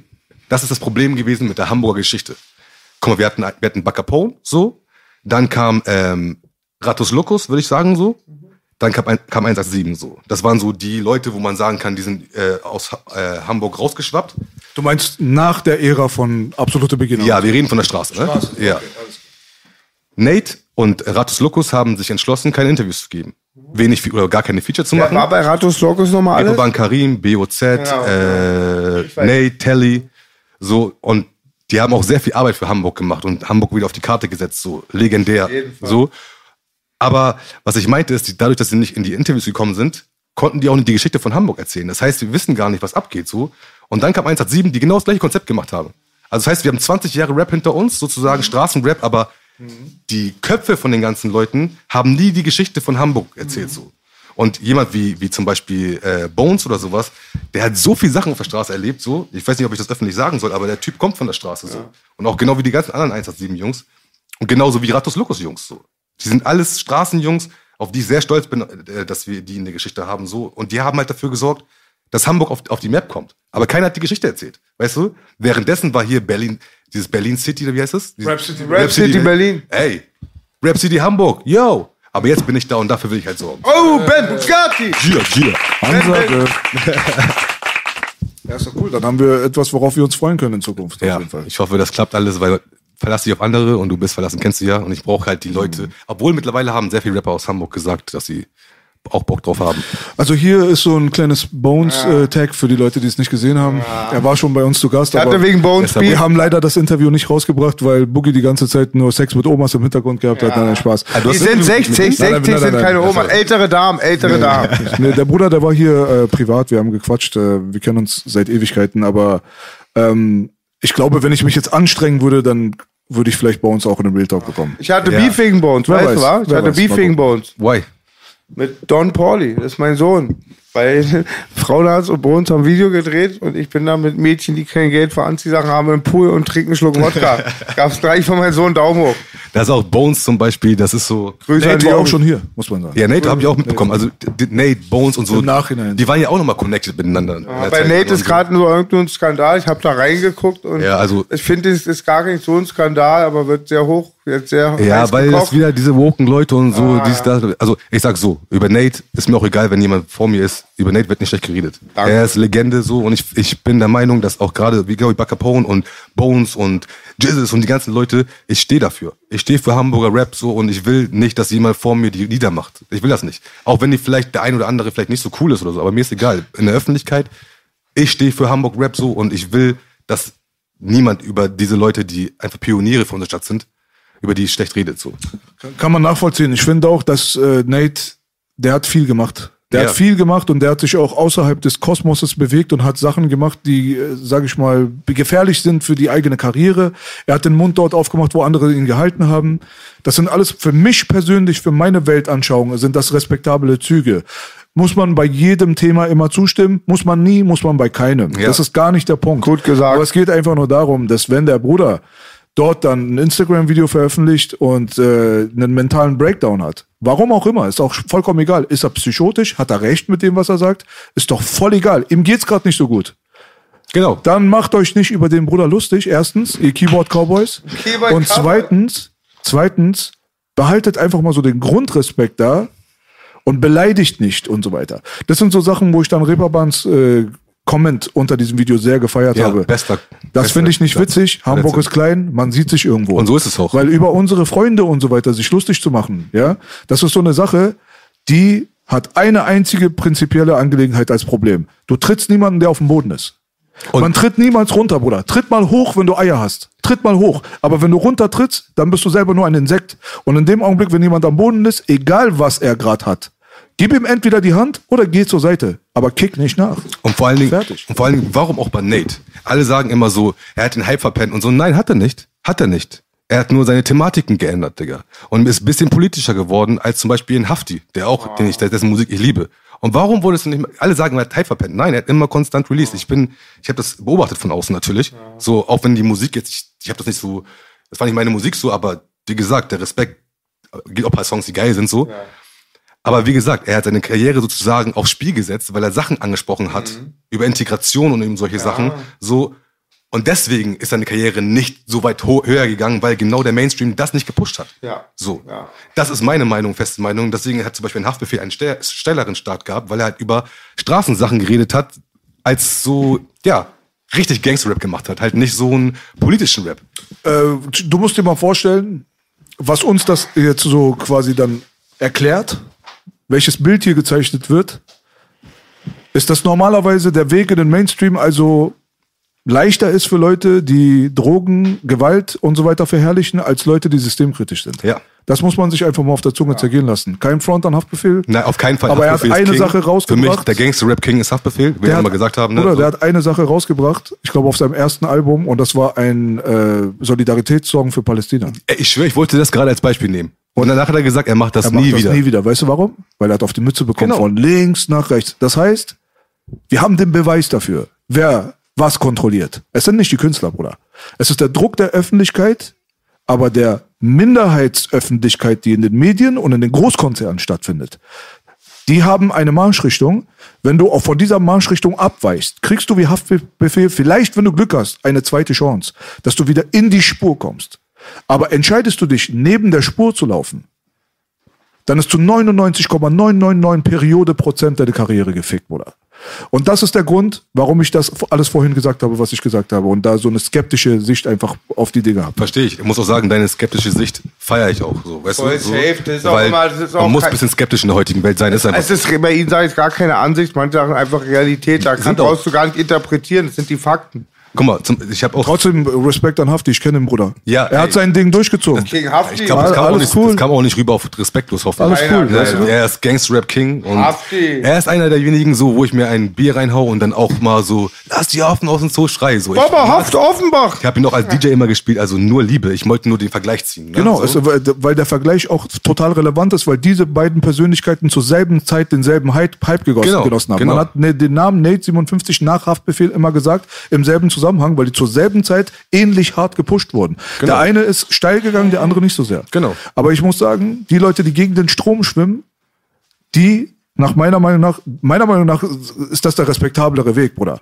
Und längerfristig gesehen, glaube ich, ist es auch der, der der Gesellschaft mehr bringt. Insgesamt. Wenn wir Denk mehr. Querschläger hätten, wenn wir mehr revolutionäre Geister hätten, wenn wir mehr Leute hätten, die sich selber einen Teil wenigstens von sich selbst aufopfern für das Große und Ganze, ja, dann wäre diese Machtpyramide gar nicht so krass. Ich weiß, aber wir wachen gerade auf und es geht noch ein paar Jährchen. So, ich bin, ich, wie gesagt, ich bin sehr, sehr, ja, guter Dinge. Und ich muss auch sagen, dadurch, guck mal, du bist ja auch so, ich habe bestimmt schon zwei Dokus gemacht, weil du einfach Sachen rausgehauen hast. Zum Beispiel hast du einmal gesagt so, äh, viele wissen gar nicht, Eminem, äh, seine Rechte wurden gekauft von Michael Jackson. Hast du einmal gesagt, da habe ich gleich ein Video drüber gemacht, weil ich geguckt Ja. habe, stimmt das, blablabla, so. Und deswegen meine ich so, da, dadurch, dass jemand nämlich kritisch ist und auch kritisch redet, kriegt man mehr Input. Was war das zweite Killer? Ich bin mal neugierig. Ah, das weiß ich gar nicht mehr. Das zweite war, glaube ich. Sex mit Omas? Nein, ich glaube, es war irgendwas mit der Industrie. Das habe ich dann. äh, Ich muss auch sagen, ich habe bestimmt drei, vier Dokus rumliegen, die fertig sind, die ich aber nicht raushauen kann, genau wegen sowas. Zum Beispiel, ich habe einmal eine Doku gemacht über, über ähm, albanische Gangs in UK. Ja, stimmt. So alle darunter albanische Flagge, hey, Chitode. bitte man kommt, bitte man kommt. Auf einmal somalische Gangs in UK. Oh mein Gott. Ganze Kommentarspalte, nur rechtsradikale Sachen. Echt? Ja, und ich wollte jetzt eine Doku machen eigentlich über den Ruhrpott, Clankriminalität in Ruhrpott. Und dann habe ich halt auch schon geschrieben, habe schon eigentlich vom Ding her zehn Minuten fertig geschrieben und habe dann gemerkt, ey, das kann ich nicht releasen, weil warum alles so geworden ist, das werden die Leute nicht akzeptieren wollen. Die werden nicht akzeptieren wollen, dass sie halt viele Leute keine Arbeitserlaubnis hatten und bla, wie es alles überhaupt entstanden ist, so, dass die erste Clanfamilie zum Beispiel gar nicht arabisch war. Die ja. erste Clanfamilie, ich will den Namen nicht sagen, das war nämlich das nächste Thema, dann kann ich, muss ich AZ-Familie sagen, was kann ich denn nicht machen? Das heißt, ich muss dann die ganzen Großfamilien anrufen und sagen, yo, kann ich das machen, bla bla. Ja. Weißt du, ich meine, Ich fühle dich bei einer Sache voll, das ist ja immer meine Theorie bei vier Blogs, dass so Leute wie wir uns das angucken und sagen, okay, so ein bisschen was uns unter Welt und viele gucken das, kick mal die Kanaken an, die müssen wir alle verhaften. Also bin ich, ich bin überzeugt, dass bei vier Blogs irgendwo ganz viele Leute sitzen, die so eher aussehen wie ich als wie ihr und die hassen. Ich hoffe, dass du deinen deinen Mittelweg gut dir ausklabüsern kannst, dass du bei den kontroversen Themen aber trotzdem nicht die Informationen zurückhältst. Ja. Aber trotzdem dir selber eine gute Mitte schaffst, wo du nicht angreifbar genug bist, dass man dir schaden kann. Genau, also der, Das ist wichtig. Das ist nämlich das Ding, weil ähm, das mit der Clankriminalität nochmal darauf zurückzukommen, weil das ja, ich habe sogar mit Manuelsen telefoniert. Und ich meinte zu ihm so, Bro, ich habe ja diese Doku und so, ich, ich weiß nicht, ob ich das raushauen soll, weißt du so? Und er meinte so, Digga, mach doch einfach. Mach einfach so, ich guck einmal rüber, wenn Da du bist willst. du genau beim Falschen gelandet, Bruder. Wieso? Ja, mach doch einfach. Der Bruder, egal was ist, der sofort sein Instagram Live ist an. Er sollte vielleicht ab und Nein, zu mal nein. überlegen, nicht so oft. Nein, nein, nein, nein, das war nicht, das, das war nicht so oft. Mach einfach so, so er, meint- er meint, mach mal so und schick mir es rüber, damit ich rüber gucken kann. So. Und er hat mir ein, zwei auch äh, so Quellen gegeben, wo ich mal gucken sollte. Und habe ich auch alles gemacht, bloß als das Produkt fertig war und ich bin nicht mehr ganz fertig. Ich bin jetzt gerade äh, bei den Clan-Kriminalität in den 90ern. Und da habe ich schon gesagt, yo, ich glaube, das lasse ich li- lieber weg. So, weißt du, weil diese Integration überhaupt, das Ruhrgebiet, die viele wissen gar nicht diese Geschichte dahinter. So, warum heißt es denn Ruhrgebiet? Das ist einfach ein Arbeiter. Das, das, da wurden Syrer hingeholt und so dies und das. Alle Leute, die hier sozusagen, die klaren Leute, die sind, waren alle früher auch Arbeiter. So, die, deren Mütter- aber ist doch auch in Amerika, dann sind wir, hatten wir eben genau, will keine hier dementieren, bei den Gangs genauso. Dann will der eine doch lieber hören, die Verblendeten auf Koks in roten Farben, Uzi-Ball und Atzen, anstatt zu sehen, da- dass die halt auch vom System, seit die dahin entführt wurden, auch zurück, zurückgehalten wurden und so, genau. Also ich kann dir nur anbieten, halt, wenn du hier über die Berliner Straße was machen willst, da kann ich dich auf jeden Fall mit den richtigen Leuten zusammenbringen und dir die richtigen Stories klar machen. Das wäre super nice. Auch was jetzt die Clan-Historie angeht und so weiter, die ist von unserer Seite aus, aus Berliner Sicht zum Beispiel sehr, sehr gut dokumentiert und auch nicht besonders strittig. Da ist sich jeder einig, was hier passiert ist. Mir geht's eigentlich um die Namen. Die sind Ja. sehr schwer. Ich habe zum Beispiel bei der Berliner Doku war das, nee, Hamburger Doku, habe ich auch einen Anruf bekommen, also ja, einen Anruf bekommen von halt, ich weiß nicht, ob ich das sagen kann, aber auch von der Gruppierung, sag ich mal so, und die meinten, yo, Digga, feiern dich, alles gut und Ordnung, aber guck mal da und da, dieses, mach mal bitte das nicht das nächste Mal und so. Und deswegen heißt es, ich merke jetzt, dass ich, wenn ich deutsche Sachen mache, dass, wie du schon gesagt hast, dass jetzt die Leute kommen und sagen, yo, was soll das, bla, bla. Und da habe ich überhaupt gar keinen Bock, Bro. Ich bin, ich bin, als ich 17 war, also meine Hälfte meines Lebens, hat mich ganz Hamburg gejagt und ich habe mich nur durchgeboxt. Hier, fette Narbe, drei Platten drin und so. Ich will jetzt einfach mit meiner mit meiner scheiß Geld machen so und ich will nicht, dass wieder diesen jemand irgendjemand diesen Hoodboy triggert so, dass ich wieder zu den Straßenjungs, ich habe gar keinen Bock auf diese ganze Straßenscheiße. Ich will jetzt alles meine Erfahrung und die Erfahrung von euch und sowas von den Leuten von der Hip Hop Szene einfach jetzt bündeln und nächstes Jahr raushauen, so weißt du, damit die Geschichte wir sind dabei. als wir. Wir sind dabei. Wenn du was brauchst, sagst du Bin Bescheid. dabei. Super nice, Digga. Ich bin der Uwe und ich bin auch dabei. Ich bin der Uwe, ich bin auch dabei. Ja, nice, Digga. Alles klar, Bruder. Da komme ich auf jeden Fall auch von zurück. Sehr schön. War doch ein cooles Gespräch auf jeden Fall. Viel nützliche Informationen. Man hätte noch mal zwei Stunden ranhängen können. Ja, ehrlich. Ja, das voll krass. Ich fand auch krass, das ist, der Belasch hat ja auch mittlerweile einen Kampfsportkanal, eine Kampfsportsendung, Choke. Da, es gibt so, Takedown-Podcast, Bruder. Nicht Takedown. Ja, Entschuldigung, war noch Choke bei der alten früher, ne? Choke war früher Takedown. Und ich finde die Geschichte einfach so geil. Mike Tyson und das Gangmitglied. Das ist einfach so geil. Ist Ja. doch von Mitch Green, oder? Genau. War so unfassbar die Geschichte. Da muss ich noch einmal kurz äh, eine Sache noch erzählen zum. Schluss. Das ist zum Beispiel das beste Beispiel, dass Übersetzungen nicht so gut sind, als wenn man selber Dokumentation machen, macht. Ich, diese, ich bin darauf aufmerksam geworden, weil ein Box-Channel da- darüber berichtet hat. Einen richtig geilen Cuts. Hab ihn dann gefragt, darf ich es übersetzen? Er meint, nee, finde ich nicht gut und so. Meinte, okay, mache ich selber. Hab dann selber recherchiert und hab dann einfach drei Fehler, die er gemacht hat, konnte ich dann ausbessern. Er hat zum Beispiel gesagt, der Mitch Green war ein Blood-Mitglied. Bruder, die Bloods gab es gar nicht in dieser Zeit in New York. Der war einfach eine ganz andere Gang, so, weißt du, ich meine? Und das meine ich so noch einmal zum Schluss. Äh, Eigenrecherche immer. Genau, besser. immer selber ja. gucken, so auch wenn ihr irgendwas hört im Podcast, wo ihr denkt, so, ey, Digga, einfach Google rausnehmen. Wir, wir haben doch Leben aber noch, ich bin immer noch, ich habe zweimal jetzt gegoogelt, ich bin immer noch bei Death Row Telefon, wie der Shabab hieß. Gib mir mein Handy einmal ganz kurz, Bruder, ich mach, mach das. Ey, dass ihr mich jetzt nicht beide auslacht, vielleicht wird's auch gecuttet. Wer ist nochmal Larry Hoover? Das Larry Hoover ist, der, äh, ist ähm, Auch ein krasser Gangster. Ja, ja, ein- der hatte bei Rappelot viel zu tun, oder B? Weißt du das? Larry Hoover? Wer war Larry Hoover, Ben? Äh, was sag ich dir sofort? Ich bin Hier ist Telefon. Das war ein rotes Telefon. Es war im Despro-Raum. Rotes Telefon hat nur der, Der hat- 60er Jahre Batman, Bruder. Der mit den Strumpfhosen. Kennst du den noch? Adam West? Bang, boom. Harry O. Was? Harry O. Harry O. Heißt einfach Ho? Harry O. O, der war, also, Er heißt deswegen- einfach Ho. O. Ach, O. Harry, Harry O. Ich habe den Nachnamen jetzt vergessen, aber Harry O war auch sein Spitzname und seine Frau, er war lebenslang im Knast. Er sollte Genau. lebenslang im Knast sein, ist, Hat glaube ich, draußen. gewaschen. Und hat halt, äh, seine Frau hat die ganzen Sachen gemacht und deswegen ist der Show auch am Ende mit kaputt gegangen. Er hat die Ah, verklagt. Genau, mit den roten Telefonen. Die haben wohl schon in der frühen Despro-Zeit hatten die Break, ne? Genau. Und deswegen hat er, Weil er hat immer das Geld äh, konvestiert. Von Er hat immer schon gewarnt, dass er nicht so an die Öffentlichkeit treten soll. Genau. Und das ist nicht das rote Batman-Phone, aber ich bin nicht Batman, aber ich bin mit Robin in Hood. ja. Besser kann man nicht abschließen. Harry O, Yes. Harry O. Hat aber nicht mal Tupac sogar mal Harry O dann gedisst? War doch so ein, irgendwas krasses? Harry O? Nee, war? Nee, aber eben gerade noch jemand gefragt. Larry Hoover. Larry Hoover, Ja, frage ich. das ist einer ähm, der Mitgründer der GDs, glaube ich, Gangster Disciples. Ja. Ich glaube, das ist einer der. Ah. Oh, jetzt ist gerade dabei, Kanye äh, Dings hier ihn aus dem Knast zu holen. Hat's Und doch so ein Disciple fällt mir eine krasse Geschichte Kanye kann an. Leute aus dem Knast holen. Er versucht es, äh, der ist ja ein bisschen in der Politik mit drin und sowas. Oh, ich Und hab da auch ein paar Jungs. Donald Trump wollte da irgendwas hinkriegen Ja, und so. Kani war wohl gestern mit Donald Trump essen, das war wohl ein Skandal. Was ich auf jeden Fall krass finde, ist, fällt mir gerade ein, das habe ich auch durch deine Geschichten erfahren, jeder kennt doch diesen kleinen jungen Mann, den Tupac im Gefängnisinterview an der Wand hat, als Poster, so ein Ja. Zähne, zwölfjähriger junger Mann, Bela, so ein farbiger mit Raster, ziemlich ungepflegt aus, also so nach Drogen oder so, verwahrloster kleiner Junge.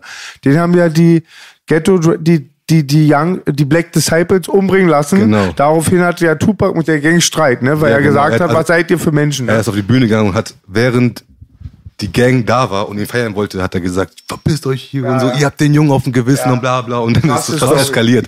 Ja, also Kennst du die Geschichte, Belasch? Nee. Tupac ganz krass. so viele Geschichten, die so sind. Darf ich kurz erzählen? Mhm. Also ein kleiner Junge wurde mit einem Mord beauftragt von einer Gang und dann aber kam der Mord raus und die wussten, wenn die Polizei kommt, der ist ein sehr kleiner Mann, dass der vielleicht aussagt, da haben die eigenen Auftraggeber den kleinen Jungen erschießen lassen. Genau, und das also sollte halt, aussagen, das der, halt, der kleine Junge sollte aussagen und wurde dann von seiner Gang umgebracht, ähm, damit er nicht aussagt. aber es ist echt ein Kind gewesen. Der zwölf oder so. Ich hab auch wieder seinen Namen vergessen. Wer hat den schon mal gesehen? Der hat Tupac oft auf Bildern oder so gehabt. Der ist fast so rass. Im Knastinterview ist er hinter ihm. Ja, Ah, okay. Weißt du, der. Schwarze. Habe ich nicht drauf geachtet, aber interessante Story. Gibt's leider wirklich im Alltagsleben bei denen da drüben, Alter. Ja. Dass so kleine Kinder als Bauernopfer dann irgendwie ermordet werden und so weiter oder Drive-Bys und so, das interessiert die. Ich sage ja, also das, das Entmenschlichungslevel, das hat irgendwo so grenzenlose Ausmaße irgendwo gefunden in manchen Bereichen dieser Welt. Und äh, daran wurde gut gearbeitet. Ja. Sagen wir mal so. Das ist alles nicht aus Zufall Also es, passiert. das sieht ne? schon so sehr danach aus, sagen wir mal so. Aber es ist alles Verschwörungstheorie. Wir könnten jetzt stundenlang weiterreden. Ne? Wir wollen jetzt nicht weiter schwurbeln. Ich habe da auch eine geile Geschichte. Ich habe letztens gesehen, Ice-T pöbelte auf Tupac und dann hat Ice-T das einfach richtig gestellt. Das waren, als Tupac noch gelebt Digga. Tupac ist so wie die Hamburger Rap-Szene bei dir. Da wird nicht schlecht geredet an diesem Tisch. Genau, ja. genau. nee, nee, Ice-T meinte, An diesem Tisch wird nicht gelogen. gelogen. Er hat sich Sorgen gemacht, dass Tupac mit den Gangs aus L.A. rumhängt. Da hat er sich Ja. Sorgen gemacht, ja, der Gute. Hat, am Ende hat's vielleicht, war die Sorge ja vielleicht berechtigt. Bei Belasch machen sie alle Sorgen, weil er mit mir rumhängt. Und bei ihm machen sie sich Sorgen, dass er mit mir rumfährt. Ja. Das Gia, Dream Team, Digga. Die linke und die rechte Hand des Teufels, Baby. Gia. Ey, So. zum Schluss, ey, folgt mir Oh. auch bitte bei Insta und so, ne? Hier, Ja, selbstverständlich. Das wir jetzt als Bam nächstes Bugatti gefragt. mit Y, ne? Ich, Bruder, jetzt, du hast mich mit I geschrieben. Du Was? hast mich letztes Mal mit I geschrieben. In Ach du Bam Bugatti Ich mit hab I. dich auch, glaube ich, mit I hier eingespeichert. aber- Ey, Bro, Ey, ich, wer- den falschen die ganze Bruder. Zeit. ich will keine Klage kriegen, Bro. Ey, mein Name wird immer falsch geschrieben. Ja, Ey, Boogie. Boogie, Boogie. Bei unseren, bei unseren äh, Podcasts ist immer der Instagram-Account des Gastes in der Beschreibung drin. Das ist schon mal ganz, ganz gut, vorteilhaft. Auf der anderen Seite könnt ihr natürlich sehr gerne Ben Bugattis Kanal Ja, abonnieren. ich empfehle euch Auch der ist gerade in der Überschrift gelinkt. Da kommt ihr ganz, ganz leicht bei uns immer rauf. Wir sind sehr professionell, was das angeht. Und ich empfehle euch das ganz, ganz krass, weil ich empfehle immer nur Sachen wie die C Plus Produkte, die ich selber konsumiere. Oma Muschis Und Ben habe ich ja einfach den Kontakt gehabt, weil ich die irgendwann angeschrieben habe. Ja, genau. Du bist der Erste aus der Szene gewesen. Echt jetzt? Ja, du bist, seitdem ich die Dokus mache, du warst der Erste. Und als ich Sprache der Straße gemacht habe, war Mon, äh, Busy Montana der Erste, der mich geschrieben hat. So. Du warst ja auch mal einmal bei mir, das habe ich ganz vergessen, Ja, nachts genau. am Kameradenweg. Ja, Aber was da passiert, bleibt am Kameradenweg. Darüber reden wir besser nicht. Alles klar, Bruder. Ja, dann checkt auf jeden Fall den Scheiß von dem Bruder ab. Ja, Ja, hat uns sehr Geiler gefreut, dass du gekommen bist. Ja, Geiler genau. Input. Ja, War können wir gerne auf jeden Fall in Zukunft wiederholen. gerne, gerne, Wir bleiben gerne. connected. Yes. Sind Okay. raus, Bitches. Und mir ist scheißegal, was der Wettermann sagt. Ich war mit diesen Arzt und es war ein guter Tag, Baby. Ben Bugatti, Belash. Boogie, Baby, Baby. Make Hip-Hop great again.